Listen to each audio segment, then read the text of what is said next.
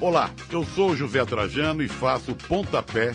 Sabia que aqui na Central 3 você não é um mero ouvinte? Nos ajudando a partir de 14 reais através do Apoia-se. Você se torna membro do Clube Central 3, onde concorre a prêmios exclusivos, além de participar de um grupo de discussão sobre o conteúdo dos nossos podcasts.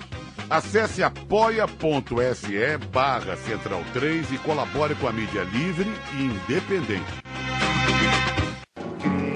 Cristo Redentor, braços abertos sobre a Guanabara.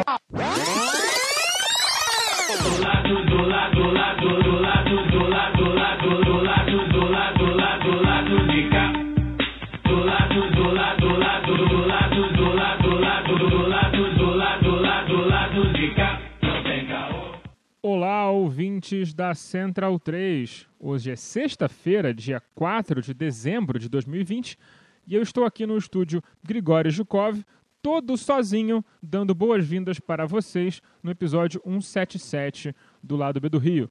Por causa de um caos nas agendas dos painelistas, vocês vão perceber que a entrevista com o Pedro Rossi só tem eu e o Daniel, e o Caio consegue entrar, e o Caio consegue entrar no segundo bloco do programa.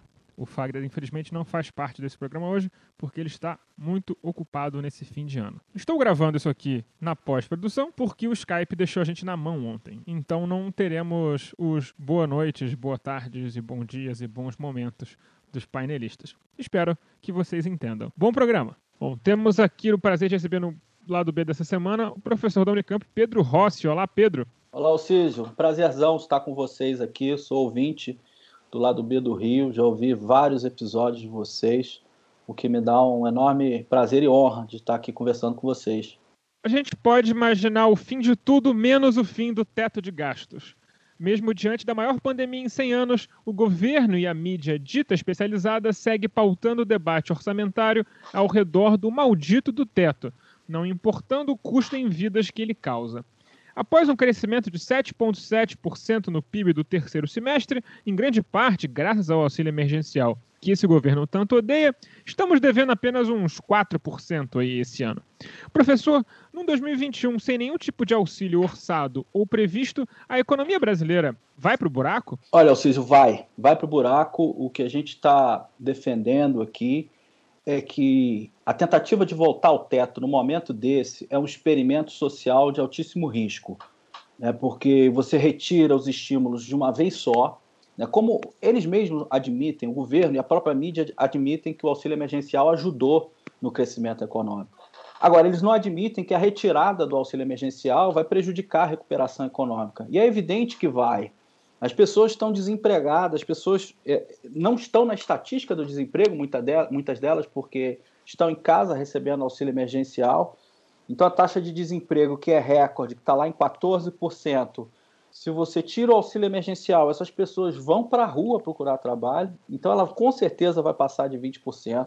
A pandemia ela deixa uma marca, ela deixa uma história, ela deixa não só o desemprego, mas ela deixa endividamento das famílias, endividamento da, das empresas, ela deixa uma economia é, com uma cicatriz. Então a ideia é, de tirar de uma vez só todos os estímulos e voltar para o teto, como se a gente estivesse voltando para 2019, é uma ideia absurda. Né? Tem aquela história do radicalismo. Isso é uma ideia radical, é, talibã, fundamentalista, né? que acredita numa visão econômica totalmente ultrapassada. Né? A gente lá no nosso livro que a gente lançou agora, a gente fala em uma visão anacrônica e uma visão cruel do ponto de vista social. É anacrônica porque, do ponto de vista macroeconômico, não reconhece, nega o papel que o Estado tem, a política fiscal tem no crescimento econômico e no emprego, coisa que ninguém mais nega, o FMI está falando que é para fazer, e é extremamente cruel, porque agrava as desigualdades sociais e representa um, retrocesso na garantia é, dos direitos humanos. Então, é, essa tentativa de voltar ao teto é muito perigosa. É uma bomba relógio. Esse orçamento de 2021, que pretende retornar ao teto de gastos, é uma bomba relógio para o ano que vem, que vai ter que ser, ou vai ser desativada agora, ou no meio do ano que vem, em meio ao caos né, das pessoas desempregadas, da miséria aumentando, da pobreza aumentando, isso vai ter que ser resolvido, vai ter que ser remediado. Então a gente está alertando para isso já faz algum tempo. Mas, infelizmente, o debate público brasileiro continua contaminado com uma visão totalmente anacrônica, eu diria até terraplanista. Pedro, é, já que você falou de anacronismo e terraplanismo no, no debate econômico, né? A gente, eu sou economista também, se você ouve o programa, você deve saber. É, a gente fica se, se, debatendo aqui, né, que o Estado pode é, gastar além do, do, que arrecada, etc. e tal.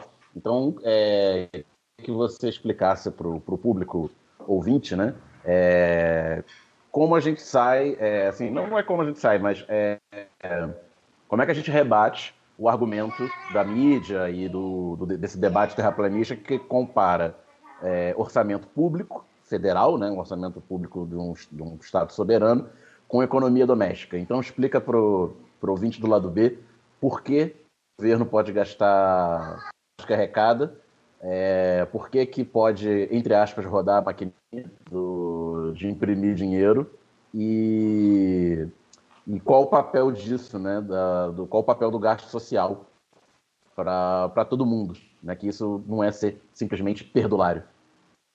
Perfeito, Daniel. Essa é uma ideia fundamental, né? Porque as pessoas é, costumam usar a metáfora do orçamento doméstico, que às vezes aparece como uma metáfora machista na, da dona de casa, etc.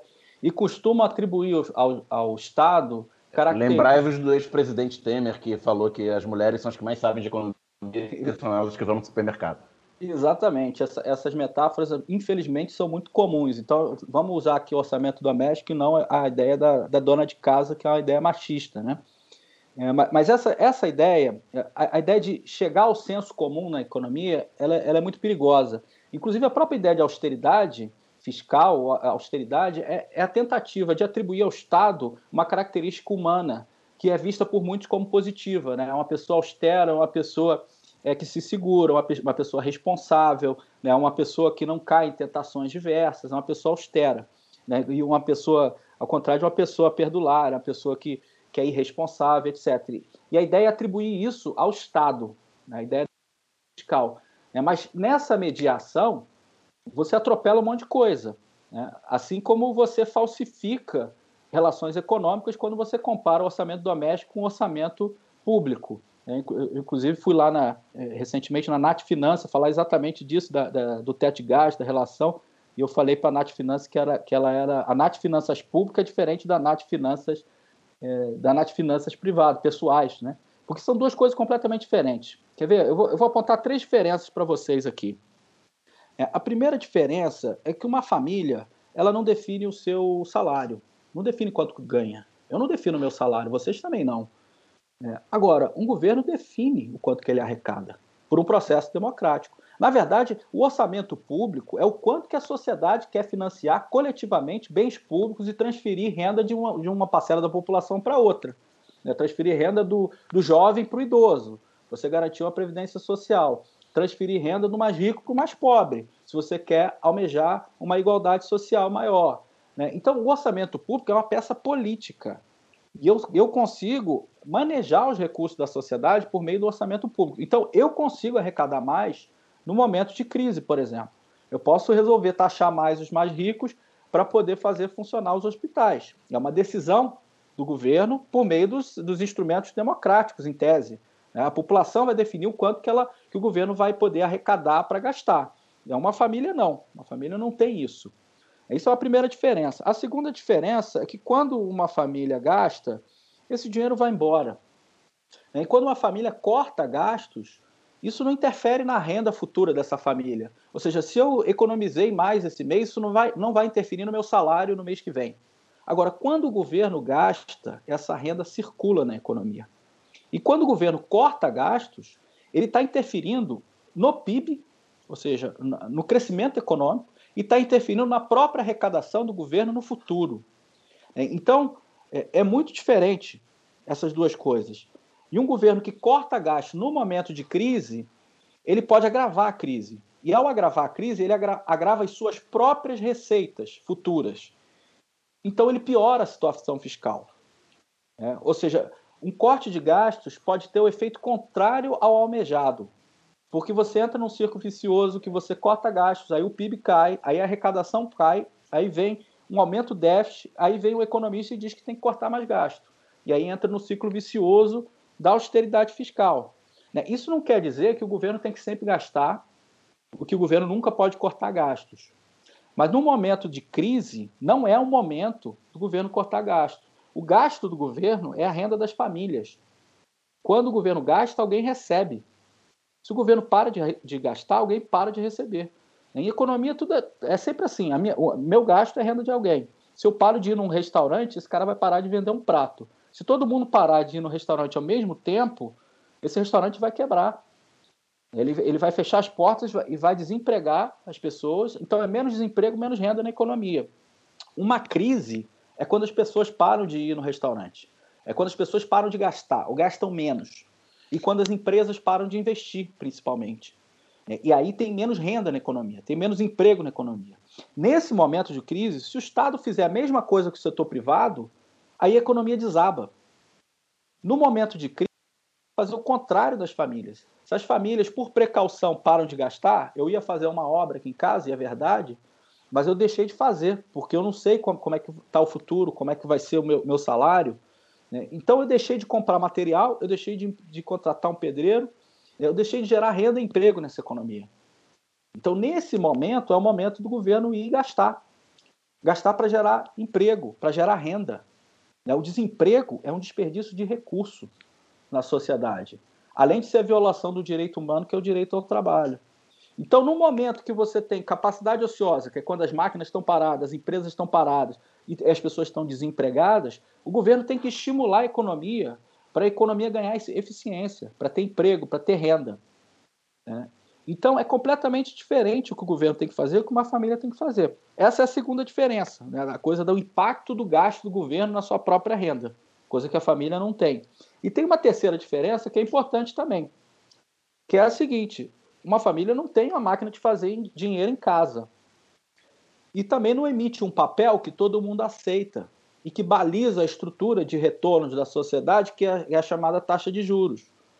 É, o governo tem essa máquina de fazer dinheiro, ele não precisa nem imprimir o dinheiro, porque ele pode simplesmente emitir esse tal papel que chama dívida pública, e ao emitir esse papel, ele está tirando dinheiro, riqueza de alguém que está lá com essa riqueza mobilizada em algum fundo, em algum lugar, e está passando para o governo, e o governo deu para essa pessoa um papel, e o governo pode usar esse recurso, no momento de crise, de uma maneira muito mais eficiente, que é gerando renda e emprego na sociedade. Então a dívida, veja, a dívida não é um problema moral. A dívida ela é, é um instrumento de financiamento do Estado. Né? O aumento da dívida não é necessariamente ruim, nem necessariamente bom. Né? Não é um problema moral. E o governo pode fazer isso. Uma pessoa não, não pode fazer isso. E, além de tudo, né, eu, quando vou ao banco, eu não defino a taxa de juros que eu tomo empréstimo. O governo define a taxa de juros que ele mesmo toma emprestado da sociedade, do setor privado, que é a taxa de juros básica da economia, a Selic. Então, veja, é completamente diferente as finanças públicas é, das finanças pessoais. Né? E o governo tem que fazer o contrário das famílias no momento que é o momento de crise. É, Pedro, e aí só para complementar, aqui a nossa, nossa questão. O, a resposta clássica, é, liberal, e que é o mainstream na imprensa, desde que eu me lembro, no Brasil, desde os anos 90 e tal, é que o déficit público, beleza, vamos gastar, vamos fazer o déficit é, para garantir os direitos sociais, etc., o nível de atividade da economia, mas que isso geraria inflação. Então, também explicar para o nosso ouvinte é, por que, que é possível que um déficit gere inflação, mas não necessariamente, né? Porque isso é uma questão mais alocativa do que qualquer coisa. Perfeito, Daniel. É, é possível que, que gere inflação. E vamos pensar assim: se o governo vai fazer um gasto e a economia está bombando, né? ou seja, a economia está bombando no sentido de que as pessoas estão empregadas, as empresas estão em plena capacidade, e aí o governo vai e quer construir uma escola ou uma estrada. E ele vai e contrata via licitação uma construtora. Essa construtora está com as máquinas todas ocupadas, com o pessoal todo empregado. Aí o que, a construtora vai fazer? Ela vai atender o governo e vai deixar de atender o setor privado porque ela está toda ocupada. E, e, provavelmente ela vai pedir um preço maior, inflação. É, e esse gasto do governo vai substituir um gasto privado. Então tem, tem um efeito de substituição aí. Ou seja, o gasto do governo não está sendo tão eficiente. É. tudo bem. Então é possível gerar inflação nesse momento de boom. Agora, imagina um momento de crise, quando essa mesma empresa está com as máquinas paradas, só está com a metade da, da, empresa funcionando, a outra metade está parada, os trabalhadores estão desempregados, esperando para ser chamado para trabalhar, e o governo vai e contrata essa empresa. Nesse caso, não tem nenhum motivo para ter pressão inflacionária, porque essa empresa não tem gente, um monte de gente demandando, ela vai atender o governo, não vai aumentar preço, isso vai gerar emprego e vai gerar renda. Ou seja, o que eu estou dizendo a vocês é o gasto do, do, público é, não vai gerar inflação imediatamente.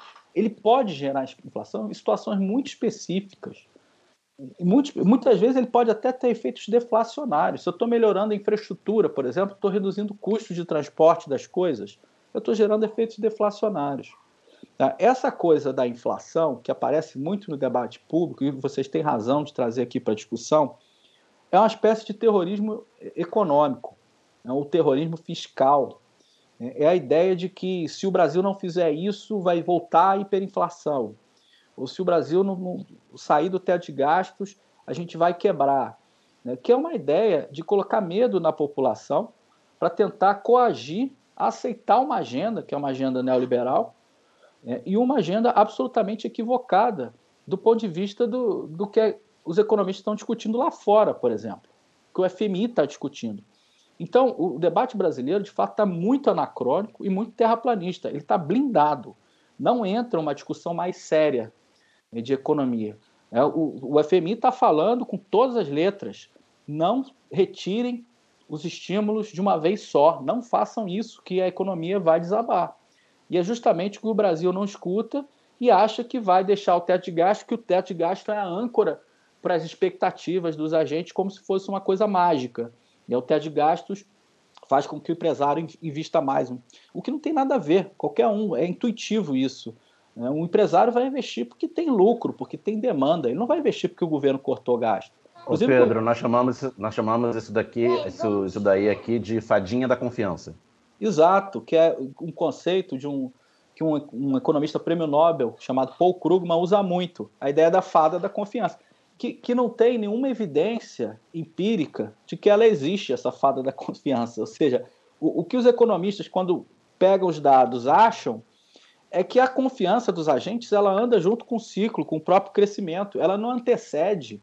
Não existe uma coisa de que um ajuste fiscal vai gerar uma confiança que vai gerar um aumento da, da, da demanda. Né? Isso é uma mentira.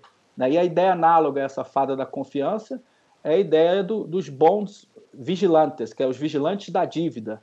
Né? Ou seja, se você aumentar a dívida, você vai ser punido por um mercado que está ali para garantir que os, que os governos sejam bem comportados. Né? Isso, essa ideia também é absurda.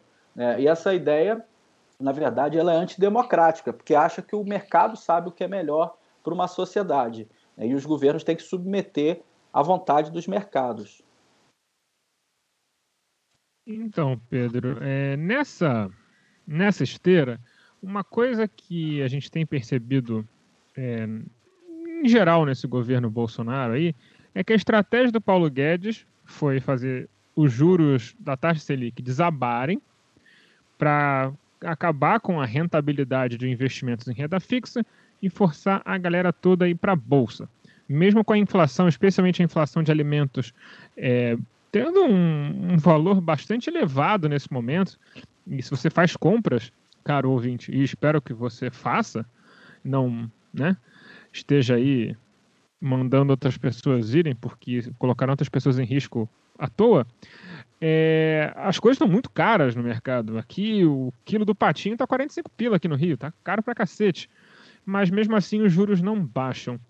É, essa estratégia de atrelar a qualidade da saúde econômica do país à bolsa é uma espécie de forca econômica que o Paulo Guedes está criando para o cidadão comum? Olha, eu acho até, eh, Daniel, que essa estratégia, na verdade, é uma não estratégia. Eu acho que o Paulo Guedes ele não tem estratégia alguma. A única estratégia dele é a destruição do Estado. É, o resto todo é uma não estratégia.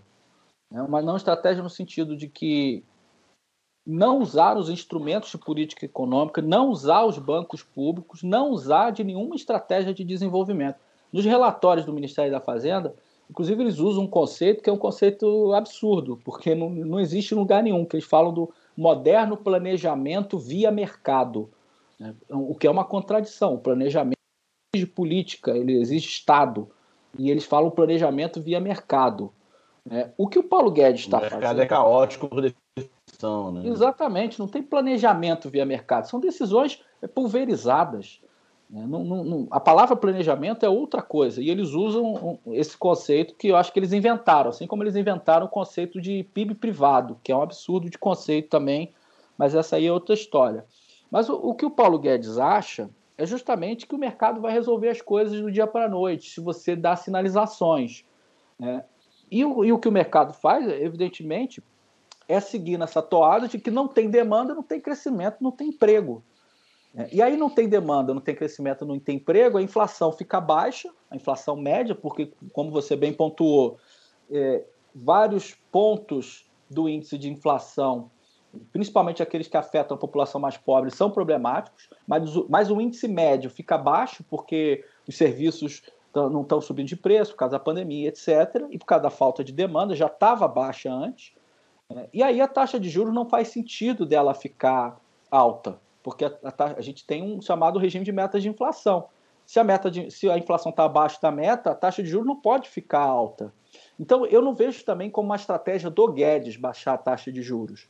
É, eu vejo como uma, uma, coisa natural do próprio regime de metas de inflação, pelo fato de a gente estar tá vivendo uma crise que vem desde 2015, né, que foi auto-instituída pelo próprio Estado. Isso é uma discussão que a gente faz na Unicamp, tem um texto, inclusive, que a gente defende isso que foi um choque recessivo lá do governo Dilma, do, do ministro Levi, eh, que fez com que a economia desabasse, né, que contribuiu para a queda do PIB de em torno de 4% em 2015, 2016, etc. E aí cai o poder de compra da população, a inflação não sobe, aí os juros caem. A gente está com juros baixos pelos maus motivos, pelo fato da, gente, da economia não crescer.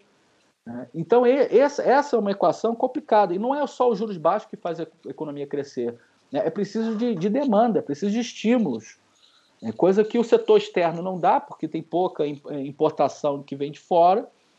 E o, e o Estado precisa fazer. Mas o Estado está amarrado por esse conjunto de, de regras fiscais que faz com que a gente não consiga sair dessa crise. Né? E que, no fundo, contribui para a desconstrução do Estado. Esse, sim, ao meu ver, é a estratégia do, do Guedes.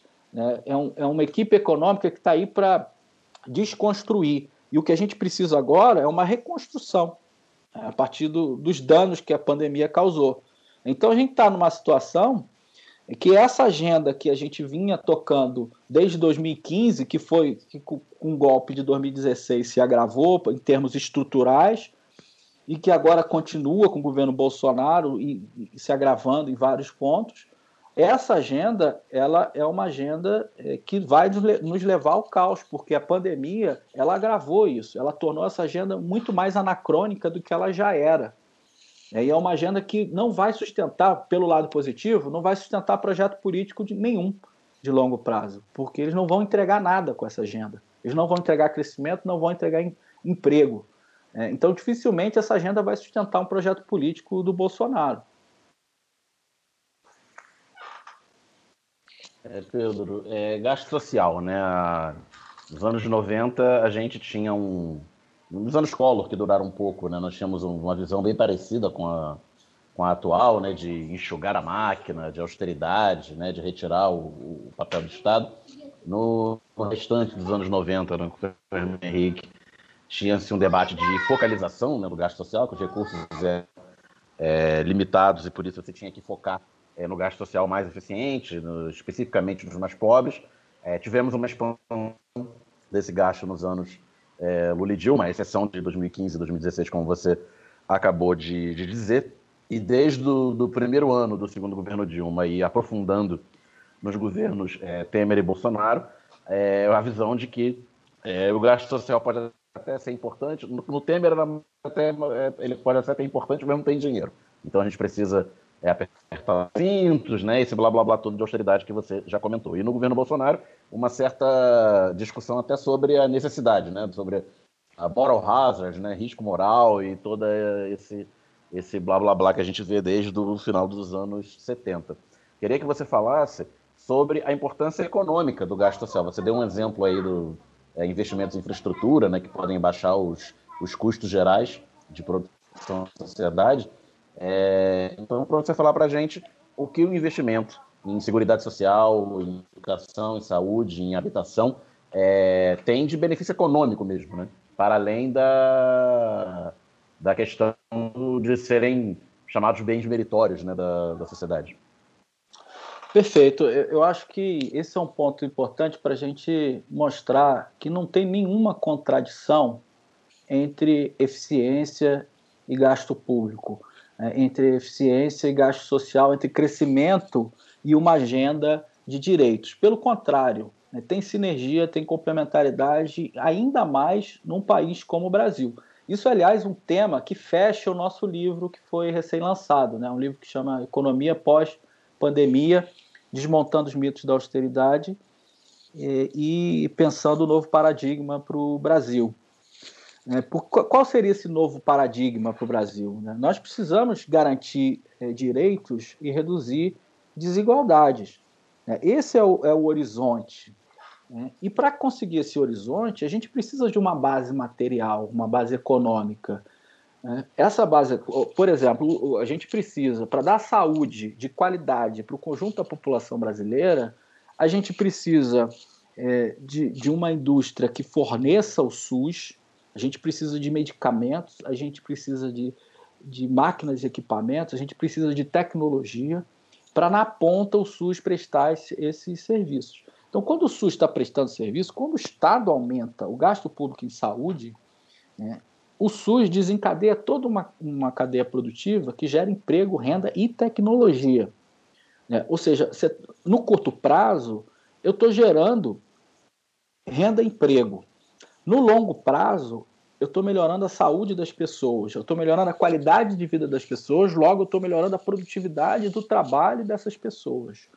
Isso funciona com gasto com saúde, funciona com gasto com educação, funciona com gasto de saneamento básico, que aliás está totalmente ligado à questão da saúde em geral, funciona com gasto de moradia, com a, com a ideia de, de, mobilidade urbana, de organizar melhor o espaço urbano.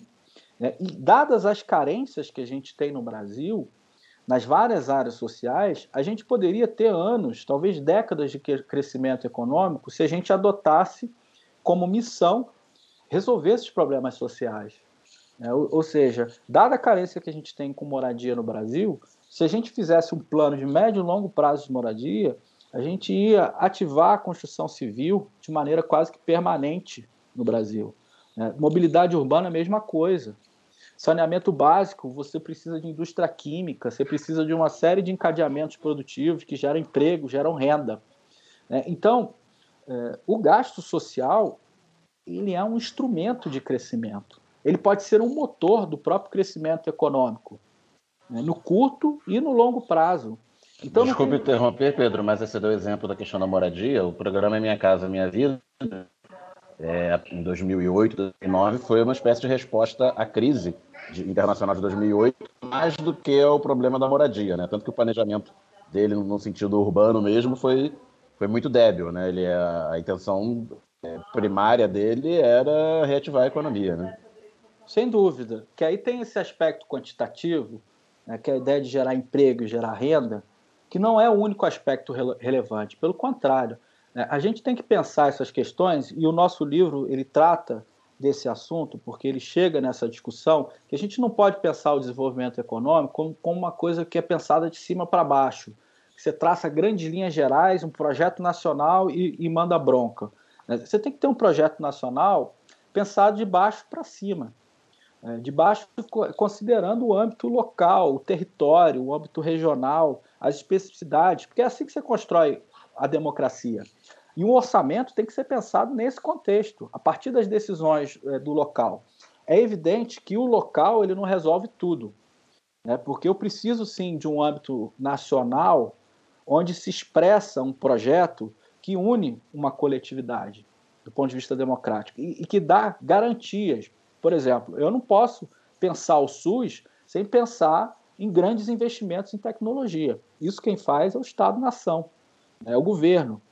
Mas, ao mesmo tempo, eu tenho que pensar o SUS a partir da especificidade do território. O SUS na, na Amazônia vai ser diferente do SUS do Nordeste, que vai ser diferente do, da atenção na saúde em, em locais urbanos, né, de, de favelas, etc. Né, eu tenho que pensar essas questões todas a partir de baixo, de baixo para cima e não de cima para baixo. Né. Então, o exemplo que você deu é bom, a questão da moradia, a questão do Minha Casa Minha Vida. Que, aliás, eu já assisti um programa de vocês aqui com o Guilherme Boulos, né, já faz um tempinho, e aí eu tive o prazer de participar da campanha dele, que foi uma campanha muito bonita. E ele traz essas questões. E, e, além disso, eu lembrei de outro episódio que eu assisti com vocês, que foi o um episódio com o Silvio Almeida, uma pessoa brilhante, parceira é, nesse livro, inclusive. O, o Silvio Almeida participa desse livro que nós estamos lançando, que está gratuito na, na Amazon, em várias plataformas. O intuito do livro é, é servir como instrumento de luta mesmo nesse debate que a gente vai enfrentar daqui para frente, principalmente até o final do ano. É, e, e, o Silvio traz uma dimensão fundamental. Todo projeto de desenvolvimento ele tem que ter um recorte transversal da questão de raça, e tem que ter um recorte da questão de gênero, e tem que ter um recorte da questão de meio ambiente. Então, veja, esses recortes, o Estado é fundamental para garantir. É, porque ele tem que fazer, primeiro, promover emprego e renda, né, garantindo essas, é, esses, essas três áreas transversais, né, ou seja, a redução das desigualdades de, de gênero, de raça e a preservação do meio ambiente. Isso tem que estar em toda e qualquer política pública, tem que se aplicar a todas elas. Então, pensar um novo projeto de desenvolvimento parte disso. Aí vem aquela história, ah, mas não tem dinheiro. Não... Isso é uma bobagem, porque o, o, que o, o que o Estado faz é organizar os recursos da sociedade. Então, o discurso de que não tem dinheiro interessa muito a quem não quer mudar as coisas. É por isso que é um discurso extremamente conservador. É não dá para fazer, não dá para transformar. É claro que dá. O auxílio emergencial mostrou que a gente pode reduzir as desigualdades com um estalar de dedos. Né? Os economistas mediram isso. O índice de Gini caiu horrores, porque simplesmente a gente transferiu dinheiro para essas pessoas. Ou seja, se a gente quiser fazer, a gente faz. Aliás, isso é uma lição da pandemia. Em vários lugares do mundo, isso está sendo aprendido como lição. É, e é uma lição de grandes traumas. A Segunda Guerra Mundial fez um grande trauma na Europa, nos Estados Unidos, que deu origem a outra organização social. E não tinha essa história de acabou o dinheiro, não. Viu? Se vocês, se vocês me permitirem contar essa história, é, Daniel. É, Sim. Essa história é muito interessante, porque é, é a, co a, coisa do sonho, né, da utopia, do é possível. Né? O, o, a Segunda Guerra Mundial foi uma tragédia, e os caras enfim, organizaram os estados nacionais. Toda economia de guerra é uma economia onde o Estado toma conta de tudo. Né? Você não pode andar de carro porque a gasolina é necessária no tanque de guerra. Você não pode comer pão acima de tanta quantidade porque a gente precisa de racionalizar a comida. E aí você sai da Segunda Guerra com o seguinte espírito: olha, nós conseguimos vencer o nazismo se organizando. Né? Por que, que a gente não consegue se organizar para vencer os grandes desafios nacionais? E o que, que era isso na Inglaterra, por exemplo? Era a fome, era a questão da moradia, era a questão é, do, da educação, eram os grandes desafios sociais. E isso foi tomado como objetivo da sociedade. Inclusive, quem ganha eleição na Inglaterra logo depois da Segunda Guerra Mundial, contra o Churchill, que era um conservador, que era um herói de guerra, que falava na rádio para as famílias inglesas, foi um cara chamado Clement Attlee, do Partido Trabalhista inglês, que falava da construção do socialismo na Inglaterra. É, o Churchill ganha a guerra e perde a eleição. Exatamente. Porque a população achava que ele era o cara bom para a guerra, mas ele não era o cara bom para a paz. E a paz tinha que ser construída com utopia, com esperança. E, e o, o, Partido Trabalhista trouxe isso.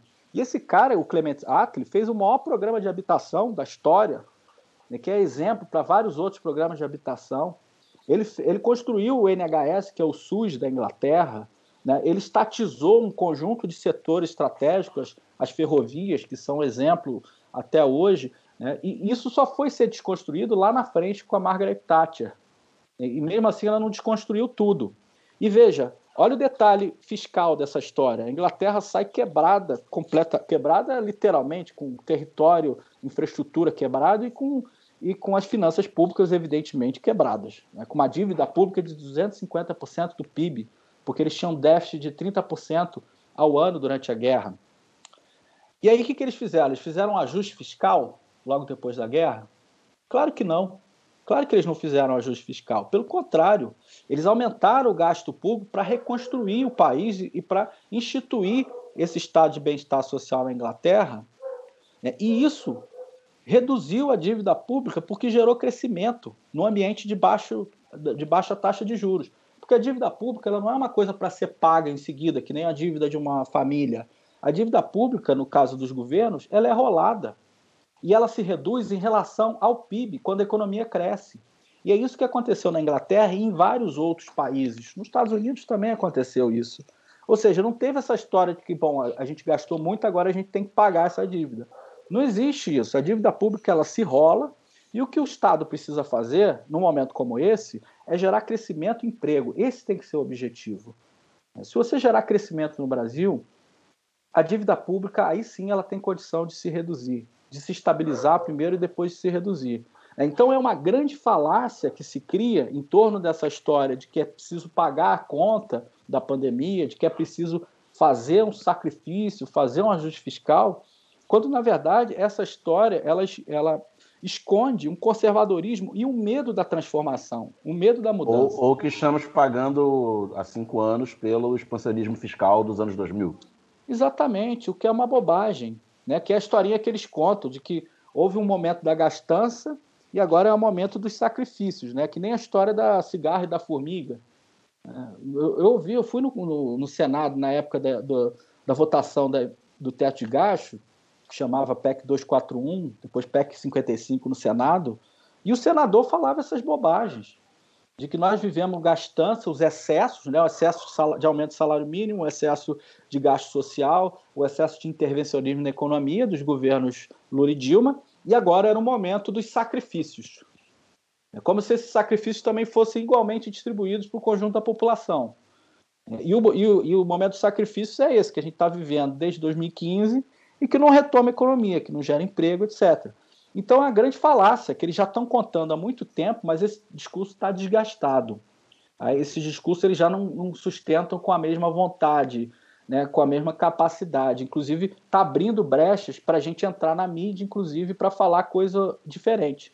E eu acho que esse, esse nosso livro ele traz um pouco desse discurso alternativo, né, que aponta o dedo e fala: ó, isso aí tudo é uma grande mentira, e aponta uma alternativa é, que é uma alternativa, de fato, de, de, redução da desigualdade, de pensar o Estado é, de baixo para cima e não de cima para baixo, pensar de inverter as hierarquias que estão aí é, no debate público. Tem uma questão aí do que você falou, e era um tema que eu queria entrar, que eu estava, inclusive, ouvindo o Revolu Show sobre saúde, sobre o SUS dessa semana, que é muito, muito bom, eu recomendo ao ouvinte que ouçam. É um debate longo, mas é um debate muito bem qualificado lá. É, que assim, você falou aí da, da economia britânica do pós-guerra e de estatizações e tudo mais, mas quando as empresas são estatais, e você pode me corrigir se eu estiver errado, porque eu provavelmente, eu possivelmente estou porque eu não entendo nada de economia, afinal sou advogado. É, mas quando as coisas são descomodificadas, ou seja, elas deixam de ser mercadoria, saúde passa a ser direito, educação passa a ser direito, mas de forma integral mesmo, sem negócio de OS, sem esse negócio de plano de saúde, a gente pensar aí num, num, num, num SUS no nível do NHS britânico, a gente pensar numa educação pública é, universal de qualidade, a gente está descomodificando um monte de setores da economia, o que gera uma, pelo menos uma percepção numérica de queda de atividade econômica, correto? Porque vai ter menos papel rodando na bolsa, vai ter menos é, dividendos, aquilo tudo mais. Então, assim, é, como é que é, como é que a gente faz para fazer essa transferência para uma economia social, é, lutando contra essa bandeira da, do crescimento econômico eterno, que é a marca da economia liberal moderna? Essa é uma boa questão, Daniel. É, eu acho assim. É, primeiro, a gente tem que desmistificar. Agora foi o Alcise. Foi o Alcísio, foi o Alcísio. O Daniel está com o nome aparecendo aqui no, na minha tela, e, e, mas foi o Alcísio que é formado em Direito. Mas a pergunta é excelente de quem conhece economia. É, primeiro, eu acho assim, essa história de que o movimento na Bolsa, as ações, os dividendos, elas estão indicando movimento econômico, não, não é verdade, porque o que indica mesmo movimento econômico é a coisa chamada crescimento do PIB, né? e o que indica melhorias sociais são outros indicadores. Né? Por exemplo, se a, se a bolsa variou, se o, eh, se o preço da ação subiu, então isso não entra no PIB. Não é isso que vai entrar no PIB. O que vai entrar no PIB é o gasto que a empresa fez, o investimento, né? é o, o salário do, do, do empregado, etc a gente precisa de crescimento. E eu, eu, eu falo isso em vários fóruns porque eu acho importante fazer esse debate. A gente precisa de crescimento. O problema não é o crescimento econômico, o problema é a qualidade desse crescimento econômico. Porque, ó, veja, construção de moradia é crescimento econômico. Serviço de saúde é crescimento econômico, que é medido pelo serviço prestado. Inclusive, quando se mede saúde no PIB, se mede pelos atendimentos. É uma metodologia toda própria que se mede pelos atendimentos que o SUS faz. Se faz mais atendimento, significa que cresceu né, o, a atividade econômica na área de saúde. É, você prestar serviço, cultura é crescimento econômico. O Brasil precisa de crescimento econômico, precisa gerar base material por uma redução das desigualdades, por uma, por uma garantia de direitos. Né? O problema é como é, atingir esse crescimento econômico. A gente não quer um crescimento econômico que polua o meio ambiente, né? nem um crescimento econômico das ambulâncias que vêm e vão é, da favela para tirar corpos, né? ou, do, ou do, do pessoal que constrói muros e condomínios e equipamentos de segurança que movimentam uma parte enorme da economia. Não é, não é esse crescimento econômico que a gente quer. A gente quer um crescimento econômico que, de fato, é, dê acesso às pessoas aos direitos e, portanto, dê liberdade às pessoas. Né? Então a gente precisa é, do crescimento econômico. E o que esse sistema tem oferecido, o chamado o neoliberalismo, essa agenda de mercantilização, não é o crescimento econômico. Aliás, o crescimento econômico do período que eu fiz referência, do pós-guerra, foi muito mais alto do crescimento do que o crescimento econômico de 80 para cá. Né? Porque era um crescimento econômico é, que quase não tinha crises financeiras, porque tinha uma regulação no sistema financeiro enorme, que tinha uma coisa pesada chamada Estado, que garantia a demanda da sociedade. Então, os ciclos econômicos ficavam amenizados pelos próprios instrumentos que o Estado tinha.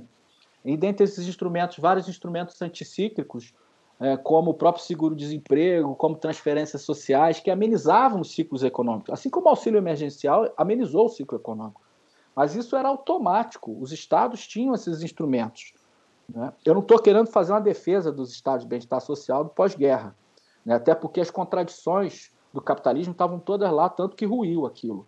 Né? O que eu estou querendo dizer é que esse sistema de organização via mercantilização, inclusive mercantilização tem duas coisas: tem a mercantilização do acesso das pessoas à saúde, por exemplo, e a mercantilização da própria prestação de serviço. Como você bem colocou, Alcísio, pode ser uma OS, você pode mercantilizar o Estado por dentro.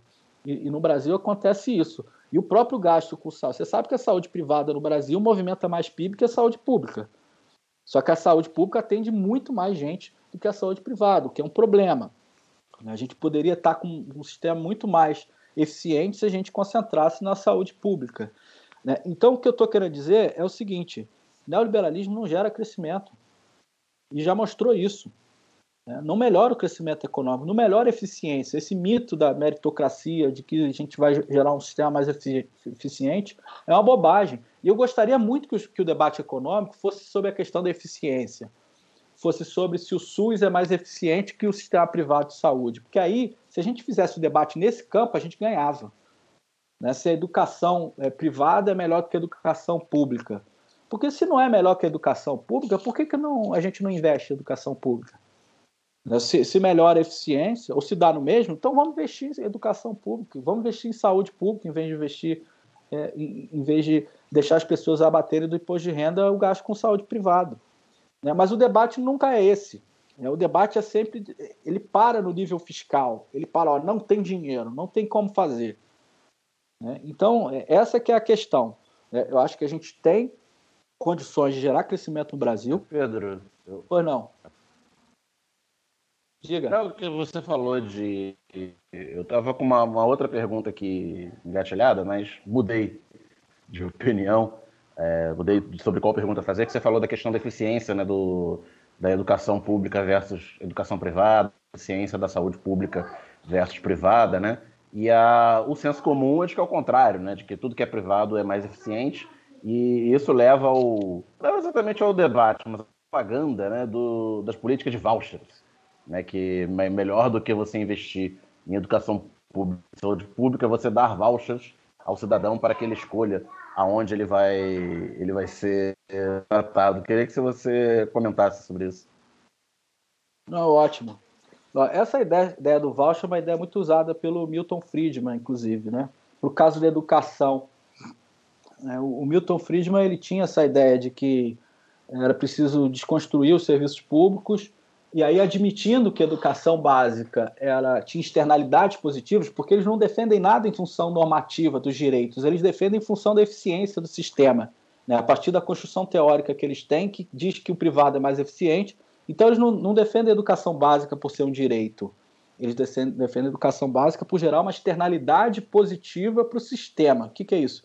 É o fato de que os outros estudantes vai fazer bem para mim, Assim como eles não defendem o, a questão da, do racismo, por exemplo, a abordagem que eles têm do racismo nessa teoria convencional, neoclássica, econômica, ortodoxa, eles, eles acham que o racismo é um problema do indivíduo, é um problema do plano individual, é um problema moral. E é um problema de eficiência, porque eu estou deixando de contratar uma pessoa que tem condições melhores por conta de um preconceito meu, uma distorção, uma ineficiência é, do, do, empregador. Né? Então, eles, olha como é que é, é, um problema de eficiência, não é um problema é, moral, não é um problema normativo. E não é um problema sistêmico, estrutural. Eles acham que é um problema de eficiência. Isso para falar um pouco da metodologia que está por trás do que eles dizem. Agora, pensando, por exemplo, no caso da saúde, é, imagina qual é o incentivo que um, que um hospital privado tem né, para fazer, fazer prevenção de doenças se ele ganha com a sua doença. Qual é o incentivo? Se eu vou ganhar com a doença das pessoas, por que, que eu vou fazer prevenção de doenças? O incentivo é perverso. É por isso que eu preciso de um sistema de saúde que faça de fato a prevenção, que pense na frente, né, que tenha. É por isso que a saúde pública é muito mais eficiente. Né, isso está mostrado em vários artigos. Aí a gente pode olhar, por exemplo, os sistemas europeus, o sistema na França, o sistema na Alemanha. A Alemanha gasta em torno de 9% do PIB com saúde, a maior parte é pública, a grande maioria é pública. Os Estados Unidos gasta em torno de 15, 17% do PIB. É claro que e, e, lá é privado, tá? E lá as pessoas não têm acesso. Muita gente não tem acesso. Na Alemanha todo mundo tem acesso. Né? É claro, ou seja, uma é mais cara e não, não resolve, não é universal, o outro é mais barato. É claro que tem tem que considerar as especificidades, né? O americano come cheddar, o sei lá o que, sabe? Essa coisa. Né? Mas você controlando pelas especificidades, você mostra que a saúde é, pública ela é mais eficiente. Por que, que a gente não investe, investe maciçamente em saúde pública? E ao fazer isso, a gente gera todo aquele sistema de crescimento, emprego e tecnologia né, que o chamado complexo econômico industrial da saúde pode gerar. Né? Tem, na Fiocruz você faz esse debate muito bem. Carlos Gadelha trabalha o complexo econômico industrial da saúde e como isso é importante para gerar tecnologia. Aliás, a questão tecnológica é uma questão fundamental do, do, do desenvolvimento. A gente não pode pensar a redução das desigualdades, os direitos, sem pensar na, em como a tecnologia vai nos ajudar com isso. E tecnologia é uma coisa que precisa de escala. Aí sim, precisa de projeto nacional, precisa é, de, do governo atuando. E não deixar a mercê dos mercados. Né? É, e, e, o que a gente está vivendo hoje é, uma, é isso, é deixar tudo para o mercado fazer. Você vai ver a coisa, o debate sobre a vacina, a confusão que está, né, o debate sobre a tecnologia 5G, a gente vai entrar atrasado em tudo isso. Né, isso é uma pena para o desenvolvimento econômico brasileiro, porque a gente está preso a uma ideologia que é uma ideologia muito perversa, que o mundo todo está se, se soltando dela de uma forma ou de outra. Você tem questionado o neoliberalismo como ideologia? O, Financial Times fez, fez um artigo que diz que o, o caixão da austeridade fiscal já, já batemos o último prego. Né? E no Brasil, não. No Brasil, a gente está preso a uma agenda dos anos 70, uma agenda anacrônica do Paulo Guedes e a, do, do INSPER, né? Do, dessa agenda um pouquinho mais moderna, essa agenda da, da direita Banco Mundial, que tem um verniz social e que engana muita gente também. É, só comentando em cima do que o Pedro falou, né, que acho que tem uma coisa que funciona aí na, na, ciência econômica são os incentivos, né? Então, é, realmente, se o seu hospital é, ele lucra com internações e tratando de doença, ele não tem nenhum incentivo a, a fazer com que as pessoas não sejam internadas. Já o combate público, ele tem, digamos assim, um ciclo completo, né? É, você investir em prevenção vai economizar o recurso é, para o tratamento de, de doenças é, crônicas. Mas aí emendando então é, agora para algo completamente diferente, como diria o Monty Python, e fazendo a pergunta que eu estava engatilhada para fazer, é, eu fiz o eu fiz o meu trabalhinho de casa para o programa, pesquisei a, a produção acadêmica do, do Pedro e vi que ele já tratou muito de política cambial, né? E a gente está vendo uma não, chega a ser um surto, mas um crescimento da inflação é, nesses últimos meses, muito é, notadamente a inflação dos é, e, e aí o Paulo Guedes, sua turma, e parte da imprensa coloca a culpa no auxílio emergencial, tipo, que absurdo, as pessoas estão comendo, estão demandando mais alimentos e por isso que o preço está subindo. Quando a gente vê, é, é verdade, um, um, um aumento do, do, do, preço do dólar, né, uma desvalorização acentuada do real, que já vinha acontecendo do final de 2019 para cá, se acentuou é, nesse ano. E como a gente vive numa economia que cada vez mais volta a ser agrário exportadora, baseada em commodities, e é, o mercado internacional demandando e o, os produtos brasileiros ficando baratos relativamente, é, você aumenta o incentivo à, à exportação e desabaste gerando desabastecimento no mercado interno, o que gera esse, esse da, da inflação dos alimentos. E então queria perguntar para o Pedro, está proibido fazer política cambial? É, pelo visto tá, né? Tá proibido, enfim, tá instituído que a política cambial ela não é mais uma política e pelo contrário, aquela aquela coisa do desmonte que eu falei um pouquinho antes, que o Paulo Guedes é isso, é destruição, desmonte. O que ele tem feito é desmontar os instrumentos de política cambial. E já estava fazendo antes da pandemia. Ele estava vendendo reservas. E agora, no, na pandemia, eles vieram com uma história de tomar dívida externa para fazer gasto com gasto social, inclusive o próprio auxílio emergencial. Né, tomaram dinheiro com o Banco Mundial, etc., para fazer gasto corrente, em real, o que não que faz, faz zero sentido. Não faz nenhum sentido. Todos não os faz... parâmetros. É, exatamente. Parece saudade da década de 80, quando a gente estava endividado em dólar e, de fato, ali a gente quebrou. Né? O Estado pode quebrar quando está endividado numa moeda que ele não emite. E foi isso que aconteceu lá na década de 80. E o que, que o Paulo Guedes está fazendo? Está vendendo reserva sem nenhuma, nenhum sentido estratégico. Inclusive, eu acompanhei isso com os dados e tal, e estava vendo que antes da pandemia ele estava vendendo reserva e estava fazendo swap no sentido inverso da, da venda de, de reserva. Estava vendendo dólar físico e fazendo um instrumento de derivativo que é, é desmontar posições. O que, ele, o que é vender reserva? É, é se livrar de um ativo da sociedade brasileira, de um ativo do governo chamado reserva cambial, que são os dólares que o governo tem.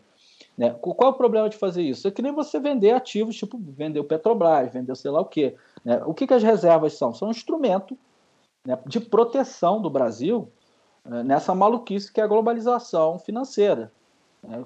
que os fluxos de capital eles são muito voláteis, etc. Se o governo tem reservas e tem instrumentos para fazer controle de capital, para regular mercado derivativo, regular banco, então, ele consegue peitar o mercado. E o governo já fez isso. Em 2011, 2012, na época que eu estava fazendo meu doutorado, acompanhei isso, acompanhei isso muito perto, né, o governo estava peitando o mercado de fato. Então, colocou controles de capital em, em várias rubricas, né, controles sobre. Ou seja, o fluxo de capital que entra de curto prazo para especular, ele vai pagar 6% de IOF. É, o, o, o cara que está com posição vendida acima de tanto, ele vai pagar IOF no mercado de derivativos. É, ao fazer isso, o governo desmonta a capacidade que o mercado tem é, de fazer essas desvalorizações cambiais abruptas, né, de desestabilizar a economia brasileira e a taxa de câmbio. Então, a política cambial, é, eu acho que tem um papel fundamental na construção é, de um projeto, né, um projeto de, de desenvolvimento social, é, e ela tem que limitar justamente essa capacidade que o, Estado, que o mercado financeiro tem de desestabilizar a economia, porque é isso que, que a gente está vendo hoje. É um, é um governo dizendo para o mercado, faça o que quer, o, o que queira. Então, o governo não, não intervém, pelo contrário, só desmonta os instrumentos é, que ele, que ele tem para fazer isso. E é isso, aí a taxa de câmbio real dólar é a mais volátil do sistema. Significa que ela desvaloriza um monte na hora da, da falta de confiança internacional, porque esses movimentos são todos internacionais, viu? É o que, o que a gente vê na, na imprensa dizendo que quando desvaloriza é por conta do, do teto de gastos ou por conta do, do, da dívida é bobagem. Isso tudo é bobagem, porque quando valorizou agora recentemente, ninguém falou que melhorou a situação fiscal. Então eles usam o movimento do câmbio para justificar determinadas agendas. Mas o câmbio é totalmente guiado, é que nem uma biruta no vento. Quando o vento sopra, ela vai para o lugar que, que, o, que o vento está indo. E o vento, no caso, é o mercado internacional. Né? São esses grandes movimentos do, do capital internacional. E, a, e, o real é muito sensível. É a moeda mais sensível a esse movimento por conta dessa abertura é, da, financeira brasileira e da falta de ação do governo é, no mercado de câmbio.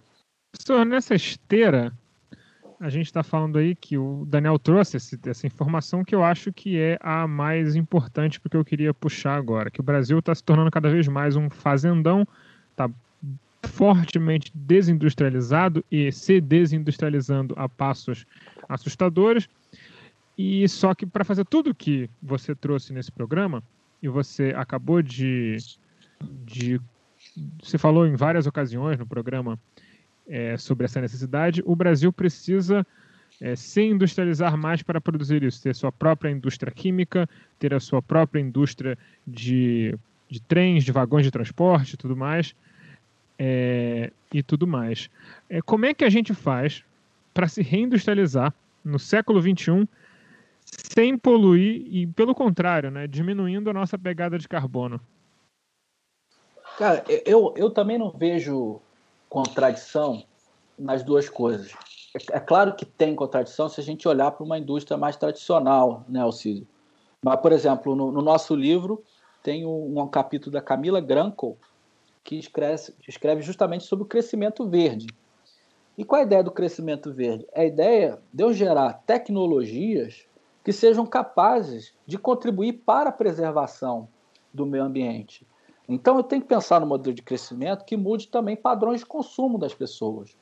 É, eu tenho que pensar numa base produtiva, né, porque o que é a base produtiva? A gente não pode pensar na base produtiva como sendo, aquela coisa poluente, aquela indústria, aquela coisa é, do, do, da revolução industrial.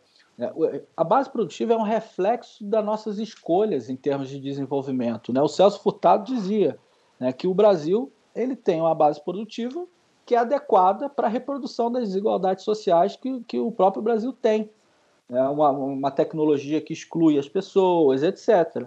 É, o que a gente precisa, na verdade, é, é de, de uma material para a garantia dos direitos, para a garantia de um projeto popular. Né? E como é que você faz isso? Né, primeiro, você tem o poder de compra do próprio Estado.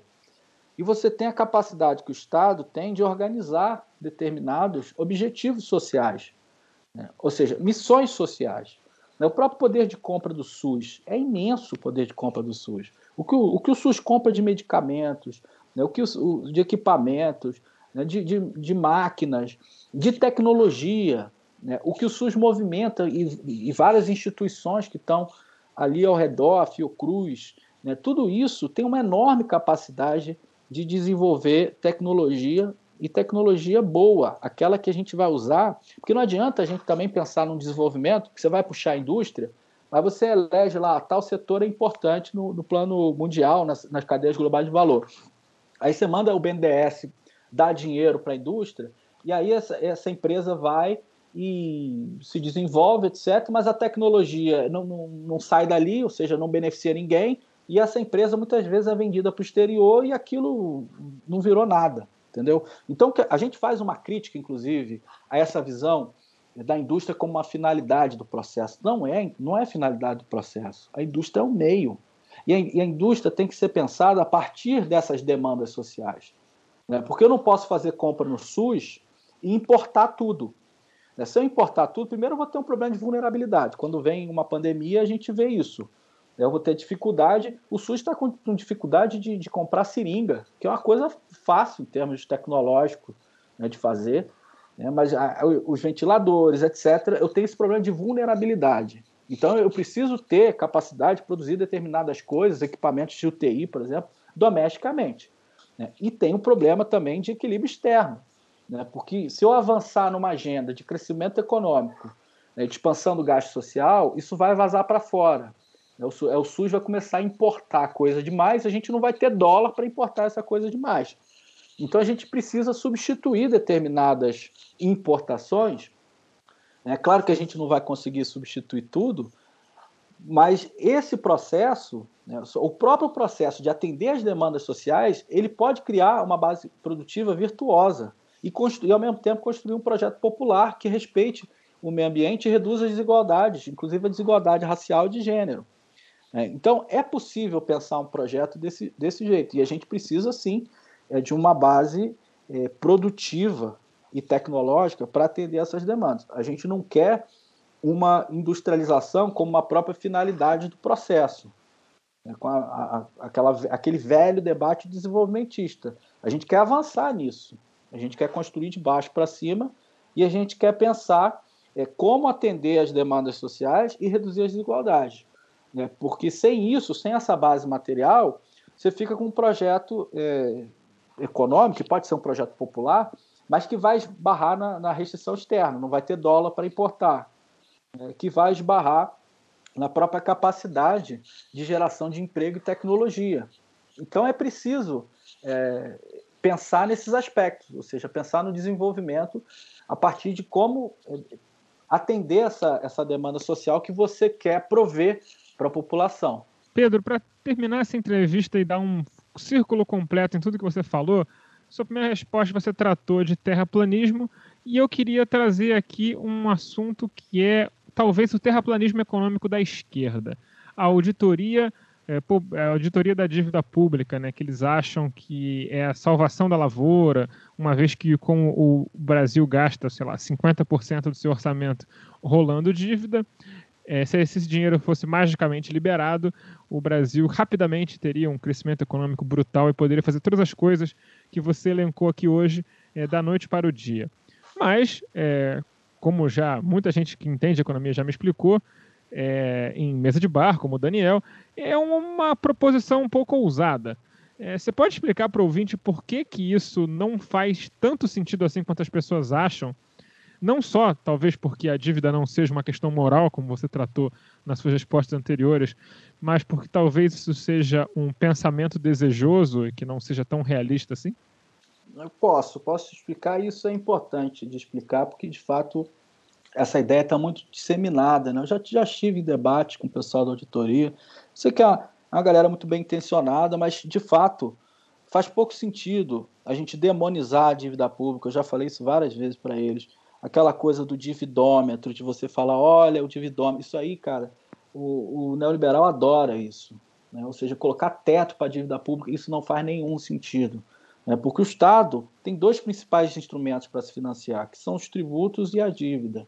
Ou seja, é claro que tributação é melhor para o financiamento, porque você não precisa pagar juros pela tributação. O Estado está simplesmente retirando dinheiro de uma parcela da população e eu posso fazer uma tributação é, progressiva, eu posso trachar mais os ricos e etc.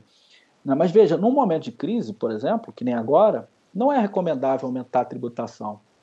É, se eu quero atuar para fazer um gasto público para gerar demanda, emprego e renda, no curto prazo, o mais recomendável é fazer com dívida.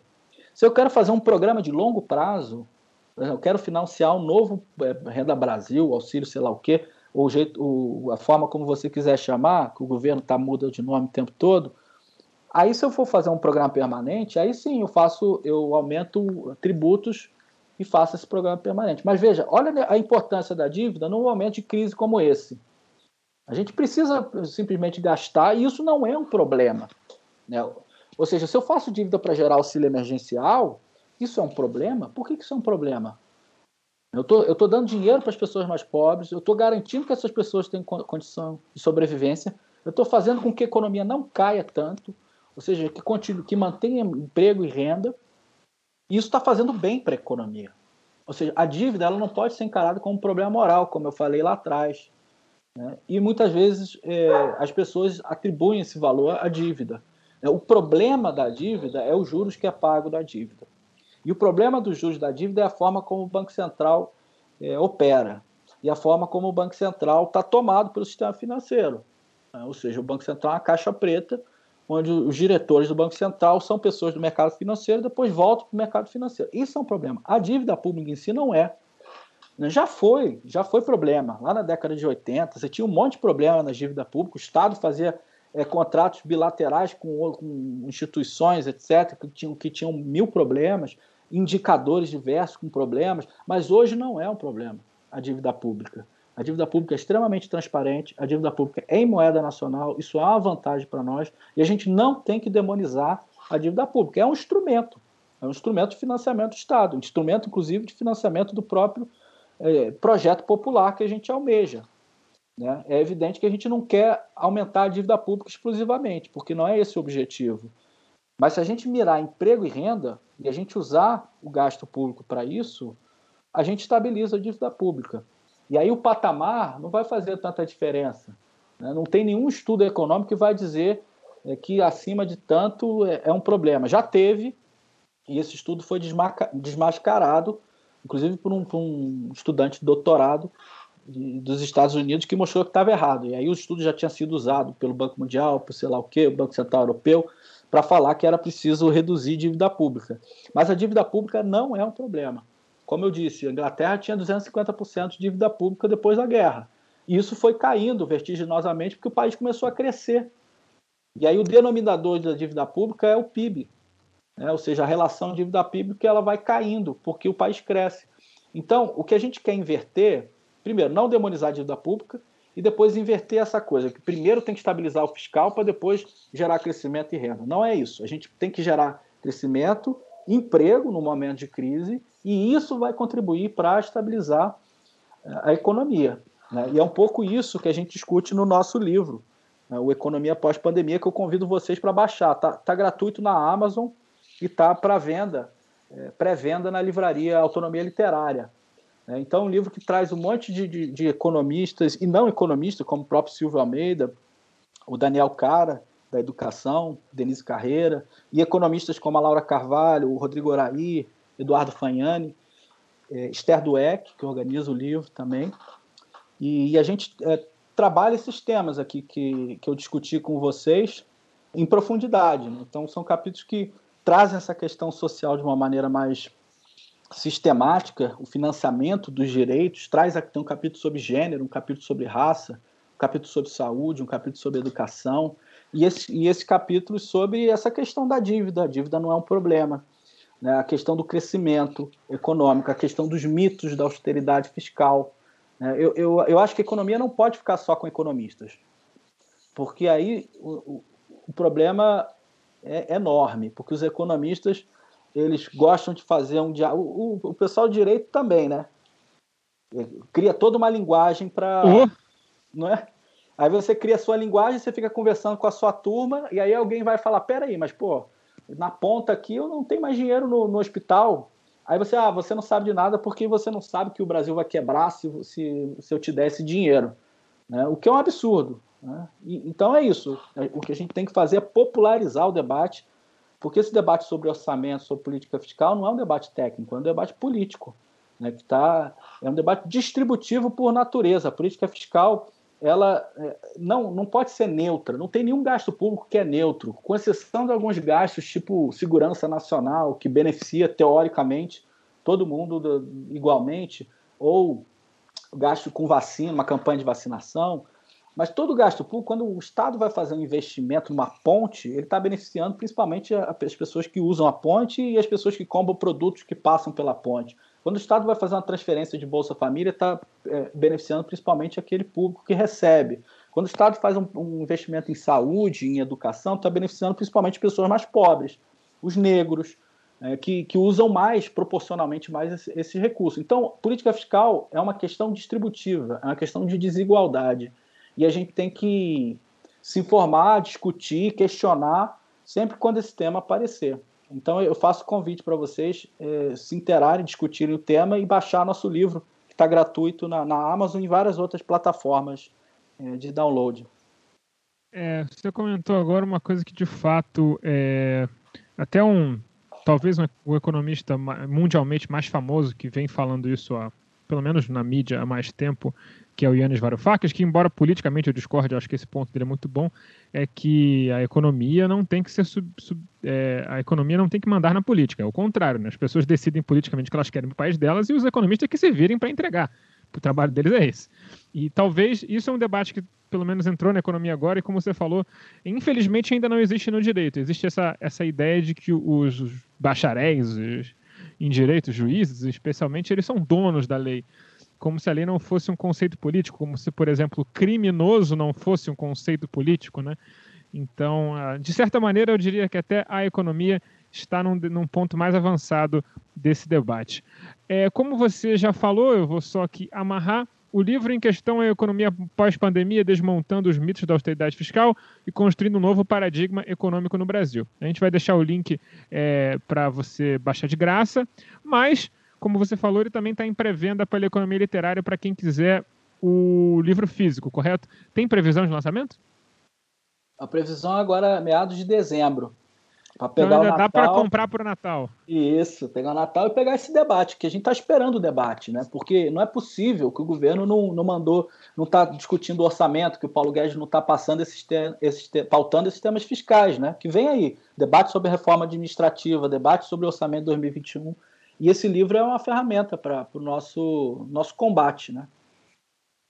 Pedro, muito obrigado pela sua participação. E se você tiver mais alguma coisa para falar, por favor, essa é a hora. Não, eu queria só agradecer vocês, cara. Foi um, um papo muito legal, gostei muito né, de participar. Como eu disse, eu já ouvia muito o programa. É, e reforçar a necessidade da gente pensar os temas econômicos juntos, tá? Porque é, nós ganhamos muito, economistas, né? Eu, eu, fiz essa trajetória, discutir macroeconomia, política cambial, política fiscal, e eu comecei a, a caminhar é, junto com movimentos sociais, organizações que estavam vendo o efeito do que eu estava estudando lá na ponta. Né? E, e, muita gente caminhando no sentido contrário, que, que, queria entender essa discussão mais macro. E eu acho importante esse encontro, eu acho importante a gente dialogar mais é, e pensar essas questões é, para construir, de fato, um, um, discurso, uma narrativa que dê conta dos desafios que a gente tem pra, pra, pela frente, que são desafios muito grandes. Né? O, o que a gente tem para 2021 não vai ser fácil, não vai ser um ano fácil. A gente tem um, uma desconstrução do Estado na, na, frente, a gente tem uma piora, uma degradação econômica e social prevista se a gente mantiver o orçamento que está aí, um orçamento absolutamente irreal. Eles querem voltar com o orçamento da saúde de 2019, ignorando a pandemia, ignorando os novos leitos, ignorando as necessidades da saúde. A mesma coisa para a educação e para outros setores sociais que já estão sendo desconstruídos desde 2015. Então a gente precisa se organizar para fazer um discurso e uma narrativa comum que de fato combata isso, que não aceite que, que a mídia faça terrorismo fiscal todos os dias, fique só assistindo. Então esse é, é o meu apelo, o meu convite aí e é um prazerzão. Um, um beijo a todos vocês aí que estão nos ouvindo.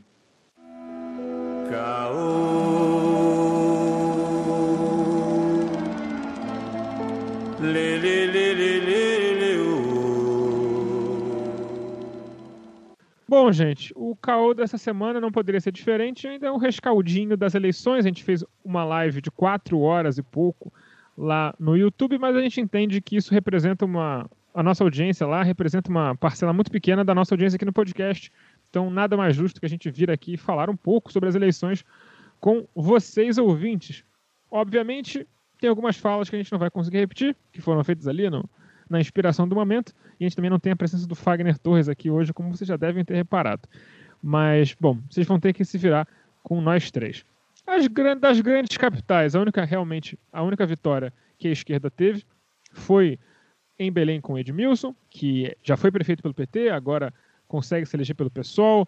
Há quatro anos atrás perdeu para o Zenaldo, também conhecido lá em Belém como Zenada, no segundo turno. De resto a resto, as coisas não deram tão certo quanto a gente gostaria nas grandes capitais. O Boulos perdeu, a Manuela perdeu, a Marília perdeu. Aí a gente pode ter uma, pelo menos uma, uma vitória do não absurdo, né? Capitão Wagner perdeu para o Sarto, lá em Fortaleza, o que é uma boa notícia. Acabou que a grande vitória do bolsonarismo talvez tenha sido a vitória do Pasolini em Vitória, né? Um cara que é, ajudou propaganda da Damares de tentar de defender estuprador, de defender estuprador de crianças de 10 anos, né? De fazer todo aquele auê que foi feito em relação à, à menina. E esse cara teve 102 mil votos e foi eleito prefeito de Vitória. Né? Então, o único lugar que eh, abraçou um bolsonarista raiz, chamou de meu louro e deu a coroa foi Vitória. Né? Então, né, fica aí a crítica. Fica aí a crítica à Vitória. A Vitória, né? Isso, Vitória é a capital do Espírito Santo, não Vitória da Conquista, caso alguém. Não, mas é É. a única capital, né? Porque houve vitórias de bolsonaristas Ah, não, em outros sim. municípios. Houve vitória de bolsonarista em Anápolis e outras cidades, mas estou falando de capitais em geral. São Gonçalo venceu um ultra bolsonarista, que a gente vai tocar nesse assunto também. É, a esquerda teve algumas vitórias nessas médias cidades, né? Contagem, Juiz de Fora deram PT, Diadema deu PT, Mauá, em São Paulo, que também é uma cidade da, da grande São Paulo ali, também deu PT. Mas, em, em geral, né, o cenário de segundo turno meio que confirmou o primeiro turno, né? O, o entre É, aspas, né? o, entre aspas, Centrão foi de fato o grande vencedor. O DEM tem, se não me engano, quatro capitais. Então, assim, a coisa. é, os caras perceberam o quanto bolsonaristas eles precisam ser para conseguir ter Isso. aquele. Dosaram, aquele- dosaram, né? É, é tipo. É tipo o ponto ideal do bolsonarismo, que gera um ponto ideal eleitoral, né? É tipo você tentando Isso. fazer. É tipo acertar o sal da comida. Entendeu? É. Você vai colocando, Eu é pouco, é pouco. Chega uma hora que fica o ideal, mas se você colocar um pouquinho a mais, É. fica um desastre. É que é possível É, eu- explorar o antipetismo sem ser terraplanista. É, isso aí. Eu queria fazer essa ponderação. É, eu acho que o que deixa, o que deixa bem claro, né, para gente, já no primeiro turno já foi assim e no segundo confirmou nas capitais, nas principais capitais, é a ascensão da direita chamada limpinha, né, como a gente falou lá na, na semana retrasada, na, análise, é, confirma, né, o, resultado do segundo turno confirma é, é, o que, o que já o primeiro turno já, tinha, já vinha dizendo, ó, a direita retomou o espaço, os políticos mais tradicionais, a forma de política mais tradicional, que é uma forma mais polida, que é uma forma menos é, de menos confronto possível, que o bolsonarismo obviamente não obedecia.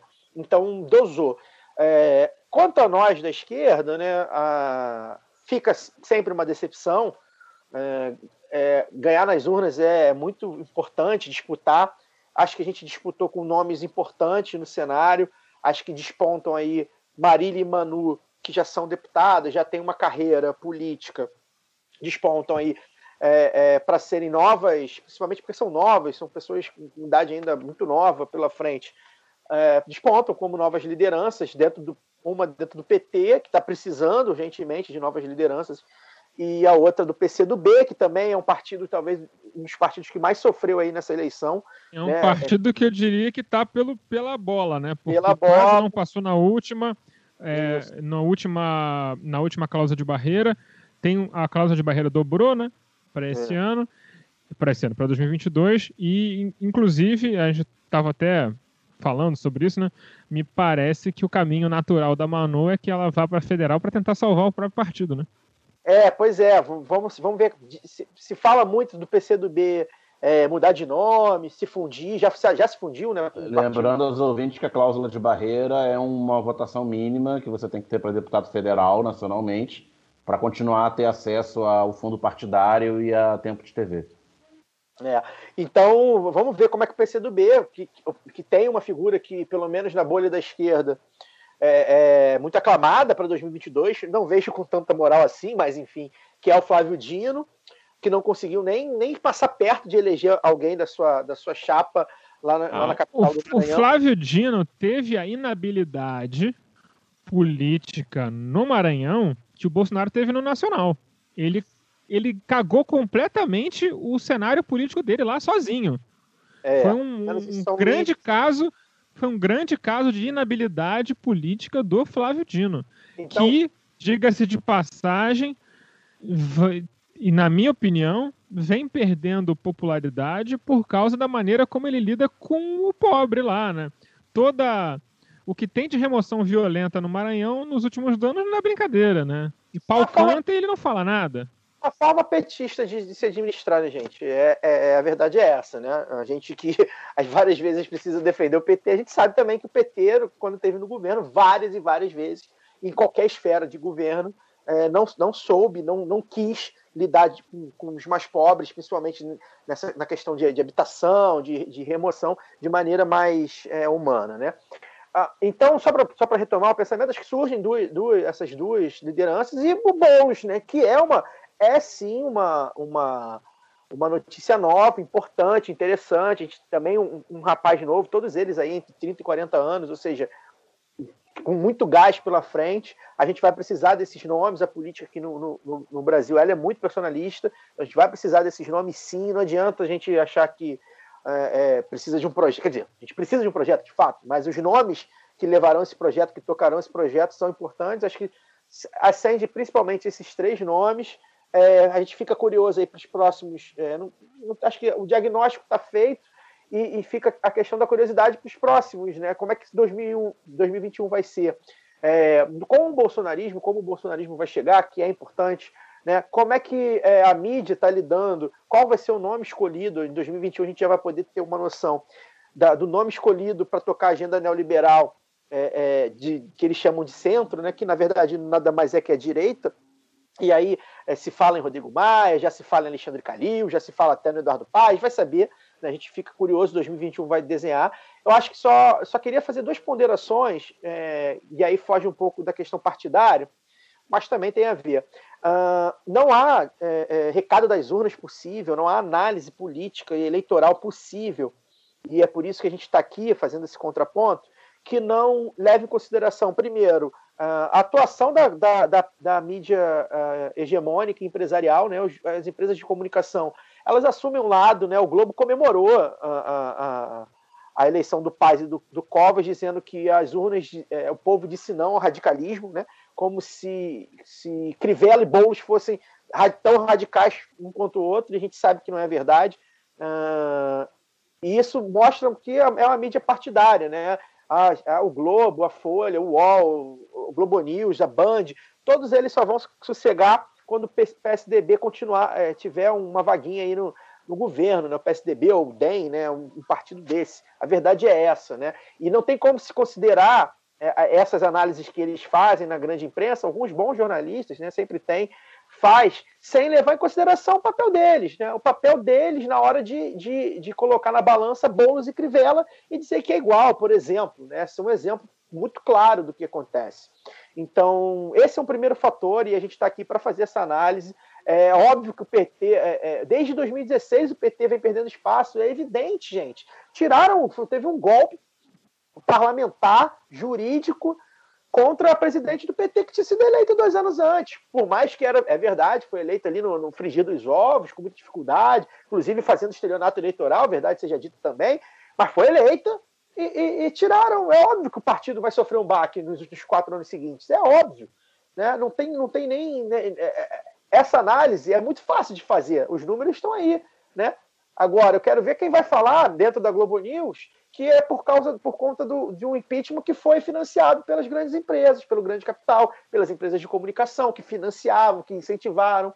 Né? E isso eles não vão fazer, e a gente está aqui para fazer. E o outro ponto que eu acho que é muito relevante também, a gente tem que tocar sempre, e esse já é um pouco mais difundido, apesar de pouco analisado profundamente, e a gente tenta sempre analisar, é a atuação das igrejas no, no, nas eleições. Está cada vez mais claro que as primeiras pesquisas não estão pegando é, esse voto ideológico da direita é, é, que, que, vem muitas vezes ali na, na, na, no, na, missa de domingo, na missa de sábado, no culto de sábado, né?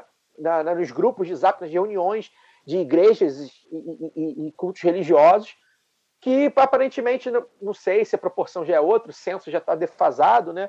A gente deveria estar aí tendo agora, se não fosse a pandemia, a gente estaria aí com os números do censo, talvez tivesse um outro mecanismo, ou sei lá o que, né? Mudou o, forma, o tipo de, de, de, metodologia, não sei. Eu sei que as pesquisas não estão pegando. Ah, sim, essa sua teoria, essa sua teoria de que eles estão ponderando mal o voto evangélico é uma teoria razoavelmente boa, cara. Talvez é, seja de fato o problema. O, o, o, o Císio, até não sei quem foi, não sei se foi do Ibope, acho que foi do Ibope, Cavalieri, alguma coisa Cavali, Cavali, não sei.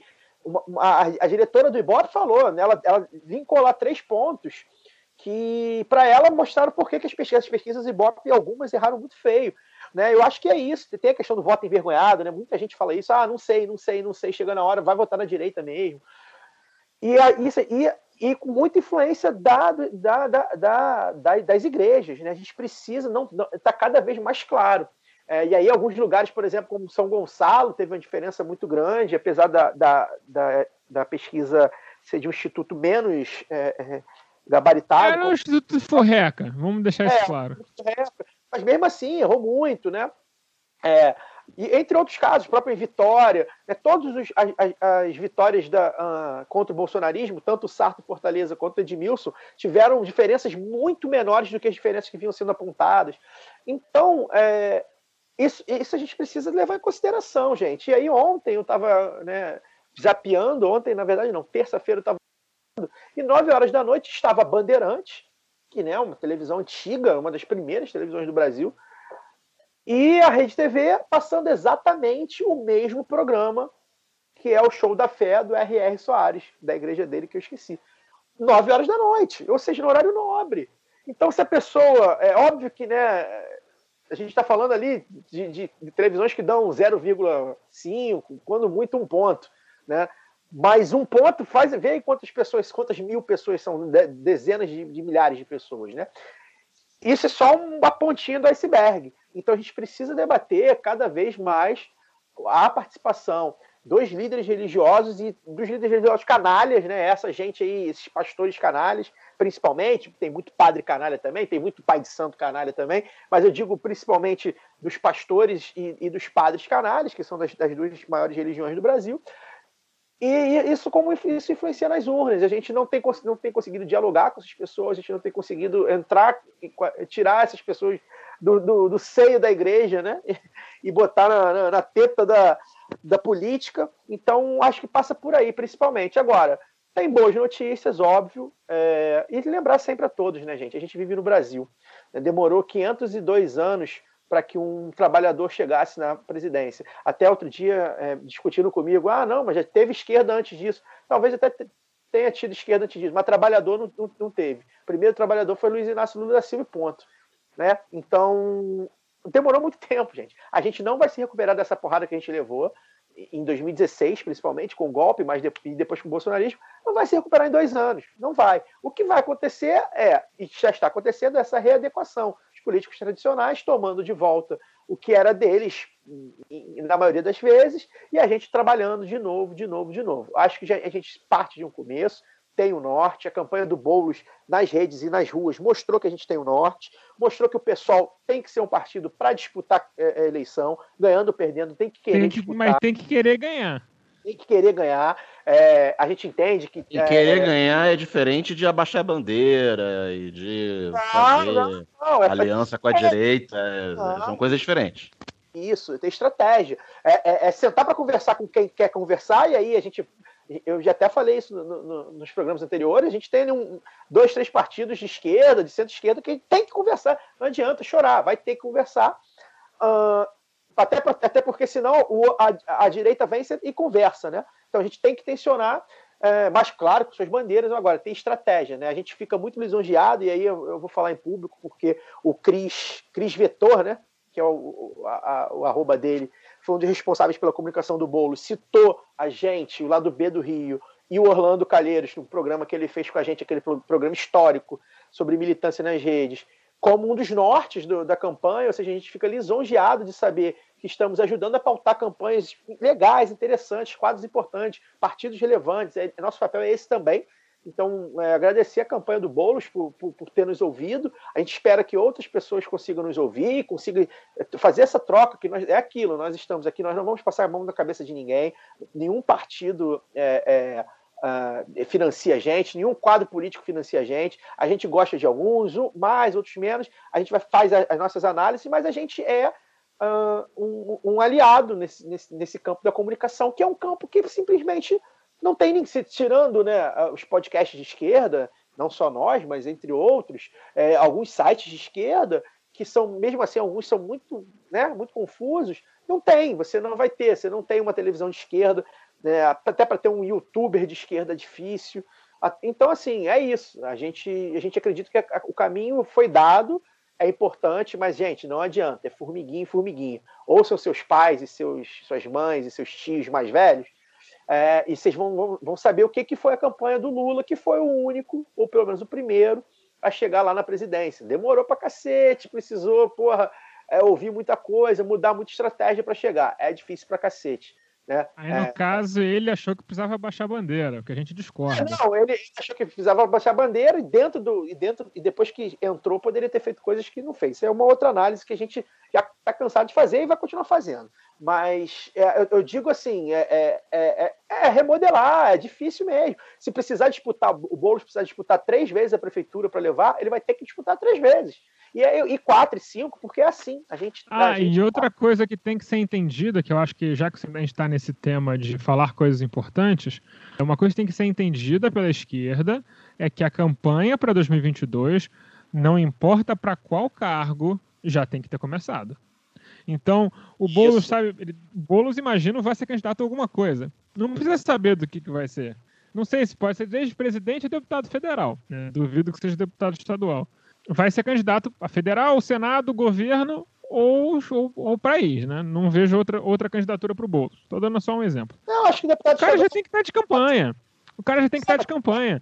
A Manuela vai ser candidata a alguma coisa, tenho certeza. Pode ser candidata a mesma coisa, presidência, governo federal ou senado. Mas a campanha dela tem que ter começado já. É e assim por diante. O bolso, o como é que o Bolsonaro, o Trump, essa galera chegou e tenta se manter no poder? Eles fazem a campanha eterna. O Trump não parou de fazer campanha por um dia nos quatro anos dele. E se não fosse a pandemia, ele teria esfregado o Partido Democrata. Que ele não contava com essa demonstração de fraqueza dele. Ele pegou o Covid, pegou tudo o Trump mal. já está campanha para 2024, né? Já está em campanha. Esse se não foi esse todo aí, lá, a eleição isso já é, é campanha, é exatamente, exatamente. E a própria questão da direita brasileira estar tá fazendo é, esse mimimi também já é campanha para 22, porque eles têm que ter uma narrativa para se eles perderem, eles poderem tentar dar um golpe de Estado, porque eles vão tentar. Então a esquerda tem que estar preparada para isso tudo. E por mais que, por exemplo, a esquerda não ganhe as eleições, digamos, um péssimo, um péssimo resultado. Uma, dar uma. A chapa Ciro Mandetta ganha a eleição. É, uma, é possível que essa chapa exista, eu duvido muito que ela ganhe. Mas, enfim, a chapa Ciro Mandetta ganha as eleições. Bolsonaro fala que foi fraudado e não vai entregar o poder. Acho que também tem que já estar preparada para apoiar a chapa vencedora e tirar esse arrombado do, do palhaço Planalto. Então, assim, tudo já tem que estar tudo já tem que estar tá pensado e, e, e, propagado desde agora, porque se deixar para fazer em cima da hora, vai cagar de cima a baixo. Como algumas, algumas campanhas não deram certo porque foram feitas em cima da hora. A, a gente pode ter mil críticas ao que aconteceu no Rio de Janeiro, no campo da esquerda, mas a principal crítica é que foi tudo decidido em cima da hora não tem como fazer campanha boa em cima da hora. Não tem. Pode botar o melhor marqueteiro do mundo na mão da Renata, da Bené, aí, que não ia dar nada, porque foi tudo em cima da hora. Perfeito. Mudou, inclusive, em cima da hora. Então é isso, né? É, eu acho que sim, é, a gente é, não, não tá morto, né? 2018 parecia que ia ser muito pior. É, 2018 é, foi muito pior, 2016, 2016 2018, olhando para trás em perspectiva, a gente vê que 2020 a gente ainda está vivo, né? Tá ali, tá ali grog, mas ainda está vivo. E é isso, o jogo está tá aberto, né? Lembrar, né? O PT teve 20 milhões de votos em, em 2018. É um partido que já parte, vai partir de 20 milhões de votos. Né? Como é que, o que, que o PT vai fazer com esses votos? Por enquanto, hoje, nesse momento, o retrato atual é jogou fora, porque o Fernando Haddad é um absolutamente nada, né? Fernando Haddad não é nada hoje. Inclusive porque nem é petista é, nem, nem, nem de esquerda é. Mas, enfim, é, mas é um, ainda é o PT, ainda é um partido que, porra, né? Pergunta pro Boulos lá o que, que o PT não fez lá na, na, na, na Zona Leste e na, na periferia de São Paulo para ele, né? Os votos do Tato foram Sul, todos. sobretudo. Zona Sul, é, desculpa. É, então, assim, é, é, é, é isso, né? O PT, o que, que o PT. O PT também tem responsabilidades. Né? A gente sabe que o PT ainda é o maior partido de esquerda do país, mas ele, ele já parte de um, de, um, de um corte muito alto e aí, vai fazer o quê? Quem vai ser? Vai apoiar quem? Vai botar quem? É, assim, eu, eu não descarto. Eu não descarto a teoria, a teoria favorita do Pedro Daltro, lá do Medo e Delírio em Brasília, que eu não. Talvez seja uma coisa que seja realista, né? O PT dá uma de Cristina Kirchner, né? Tá aí botar o vice, não botar tanto a cara. Isso pede, né? Muito se pede disso. E eu acho que seria a estratégia ideal. Agora, vai ser vice de quem? Aí que tá. Exatamente. Existe um nome de consenso na esquerda? Aí já é mais difícil saber. Vai lançar o Boulos presidente? Boulos presidente, Lula vice? Sei lá. É, tipo, Acho- eu acho que é uma chapa que não faz o menor sentido, né? Lembrar que um dos caras que muitos petistas querem colocar, que é o Jacques Wagner, muita vez vai muito lobby pelo Jacques Wagner, ele é um que defendia que, que o Ciro tivesse na chapa como cabeça de chapa, ou seja, o próprio PT não sabe se vai apoiar, se não O vai. próprio Jaques sabe que essa ideia de botar o Jaques Wagner presidente é uma loucura, né? existe, não. Nem o Jaques Wagner concorda com, essa, com a ideia de que o Jaques Wagner é. É um Eu não sei se o Jacques consegue se eleger nem governador da Bahia de novo. mas é um cacique, mas o que eu tô falando é que é um cacique com muitos votos, né? O cara que foi governador da Bahia duas vezes, senador pela Bahia. O cara Mas até, até aí que tá, né? Eu acho que o grande problema do PT, maior do que maior do que maior do que qualquer outra coisa, é que o PT, tirando o Lula, não tem quem lançar para presidente. É, então, a- é, esse é um dos problemas. O que, que aconteceu, né? É, é, a gente, por exemplo, é, não- não é- essa, essa questão é muito, é muito, tem muita nuance, porque, por exemplo, o Haddad era o tinha sido o cara que perdeu a reeleição em São Paulo, e no primeiro turno. Chegou lá na- nas eleições, no primeiro turno de 2018, teve 20 milhões de votos, porque é uma máquina de, de, de eleição, o PT. Então, né, mas assim, e aí? O rosto, o rosto vai ser quem? É, vai apoiar alguém? Vai, vai dar um passinho para trás para falar assim, ó, realmente, 13 não vai rolar. Mas de repente a gente consegue, não sei. E, a- e essa estratégia já precisa ser pensada. Eu acho que o PT hoje está em mãos que as estratégias ainda não estão legais, ainda está tateando muito. Acho que vibram muito, querem vibrar muito, querem pensar pouco. Né? Ah, sinto falta disso. As- por sua vez, o pessoal ainda é um partido que, que ainda não tem esse tamanho. Né? Não, o Agora, pessoal não sabe o que quer, o PT não sabe o que quer, o PCdoB não sabe nem se vai estar vivo semana que vem. Então, assim, a gente não, não, não morreu nessas eleições, não tá, mostrou aí que existe, é, existe vida na esquerda, mas é uma vida bem mediada, né? Eu acho que talvez, é, inclusive, tem que estar fazendo campanha, tem que mu- tentar mudar, criar um novo projeto, mas é isso tem que criar um novo projeto. E esse projeto, talvez a gestação dele não seja em dois anos, talvez seja em seis. Então, se perder 22, também não pode achar que é o fim do mundo e jogar tudo para cima. Tem que ter a cabeça fria, coração quente, cabeça fria, de conseguir, de conseguir visualizar que para você criar um novo projeto nacional, com ganhar as pessoas, fazer o trabalho de base, do, do jeito que a esquerda tem que fazer para ganhar, ou seja, a gente não tem acesso à grande mídia, a gente não tem acesso às máquinas da campanha eterna. A gente não tem acesso. é, quando a gente é citado na grande mídia, geralmente é de forma negativa. É, as redes é, podem ser uma ferramenta, mas são hoje uma ferramenta muito mais usada pela direita. Tem ainda o submundo das redes das, da- das- dos, dos Apsons, que é uma coisa que a direita domina. Então a gente, a gente perde na comunicação Não, não E tem na capacidade de organização? para campanha eterna Express, né? Desculpa. Aquela que resolve em dois anos.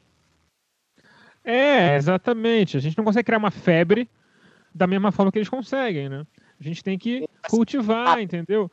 Tem que É, é ser, né? Como diria a música, tem que deixar acontecer naturalmente. Não dá pra fazer assim. É, não dá pra forçar a situação. Vou voltar nesse assunto só para concluir esse raciocínio. O Boulos, a campanha do Boulos, a equipe do Boulos e Erundina deram o caminho. era um sujeito que não, nunca teve voto na vida, teve 500 mil votos, sei lá, 400 mil votos, eu não lembro, em 2018, um sujeito desconhecido até 2018, e teve 2 milhões de votos em São Paulo, na cidade de São Paulo. Isso é relevante eleitoralmente e isso é relevante politicamente, e o caminho é esse. O Boulos, lembro que nas primeiras pesquisas era 30% das pessoas que conheciam ele. Significa que, que se, ele, ele, se ele teve 40% dos votos, vamos assim, não é matemática grosseira, significa que pelo menos 10% das pessoas que, que, que, que votaram nele não conhecia ele. Então, assim, é óbvio que, que é, é, difícil pra caralho, mas o caminho é esse. Né? O Boulos, a campanha do Boulos, né? quem assistiu de perto, a gente que viu nas redes, a gente viu isso acontecer.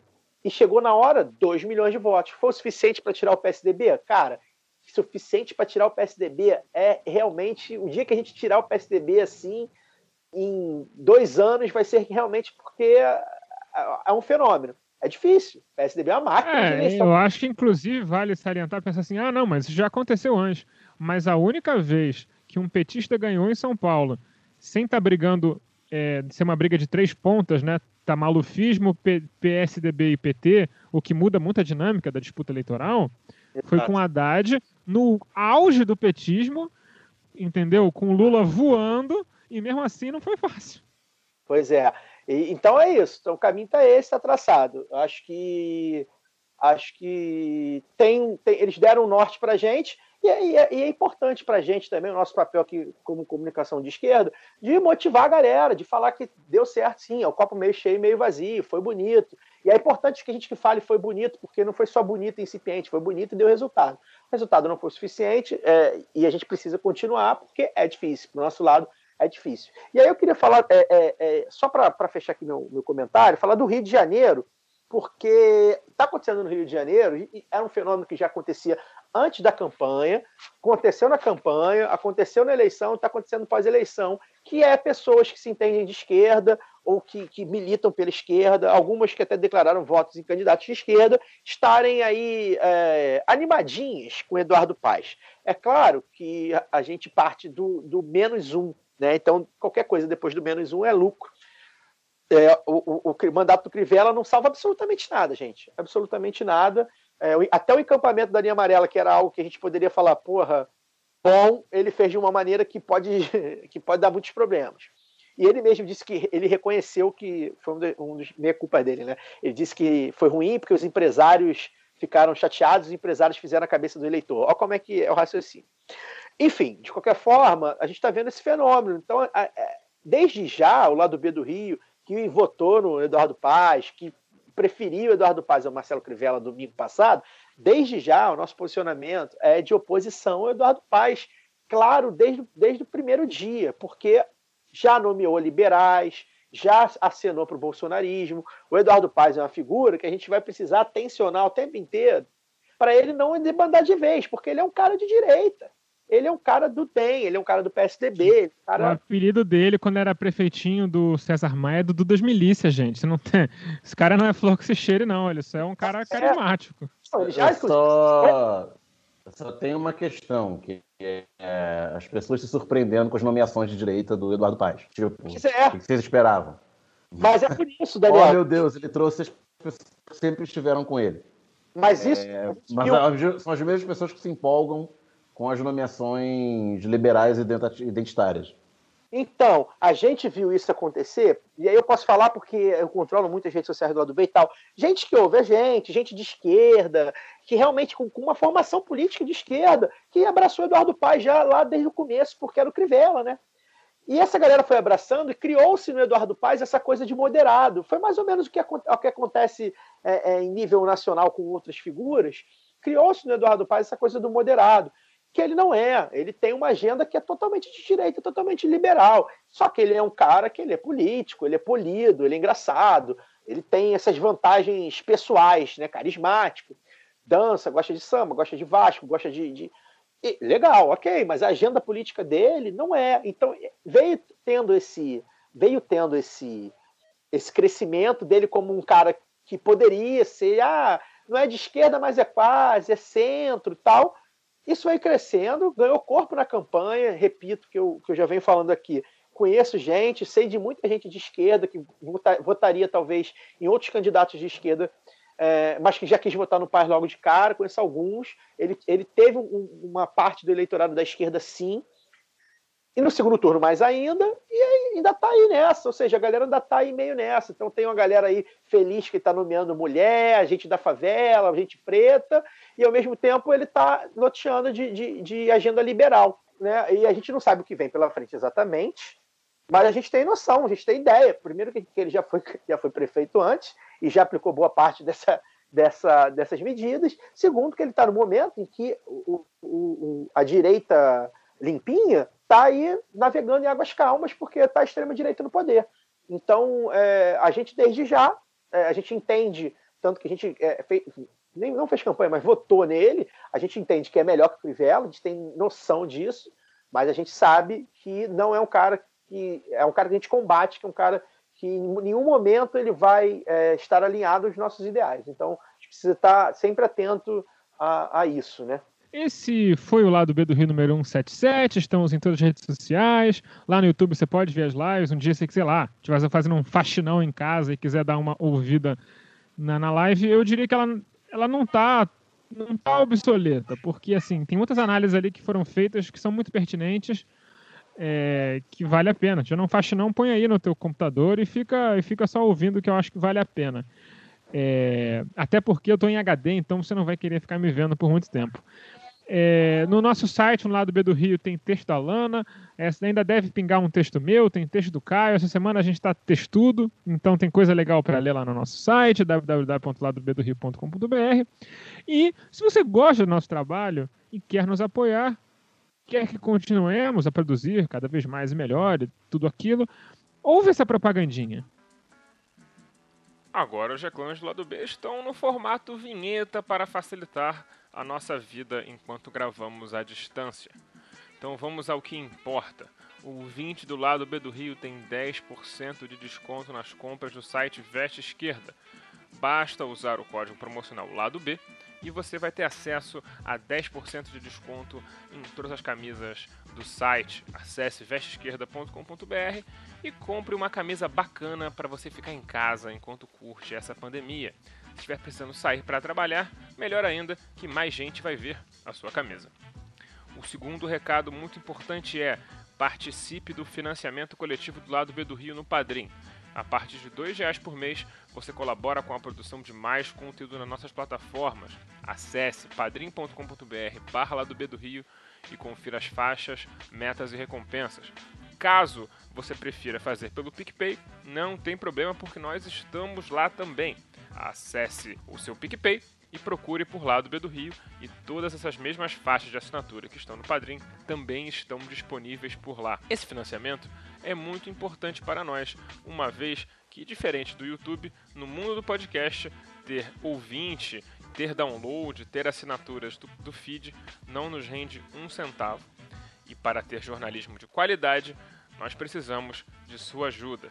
Agora vamos para o programa, que é isso que importa. Corta para Císio! Lembrando a você, ouvinte, que é apoiador, eu vou te pedir para fazer uma coisa. Se você é padrinho, eu vou te pedir uma coisa.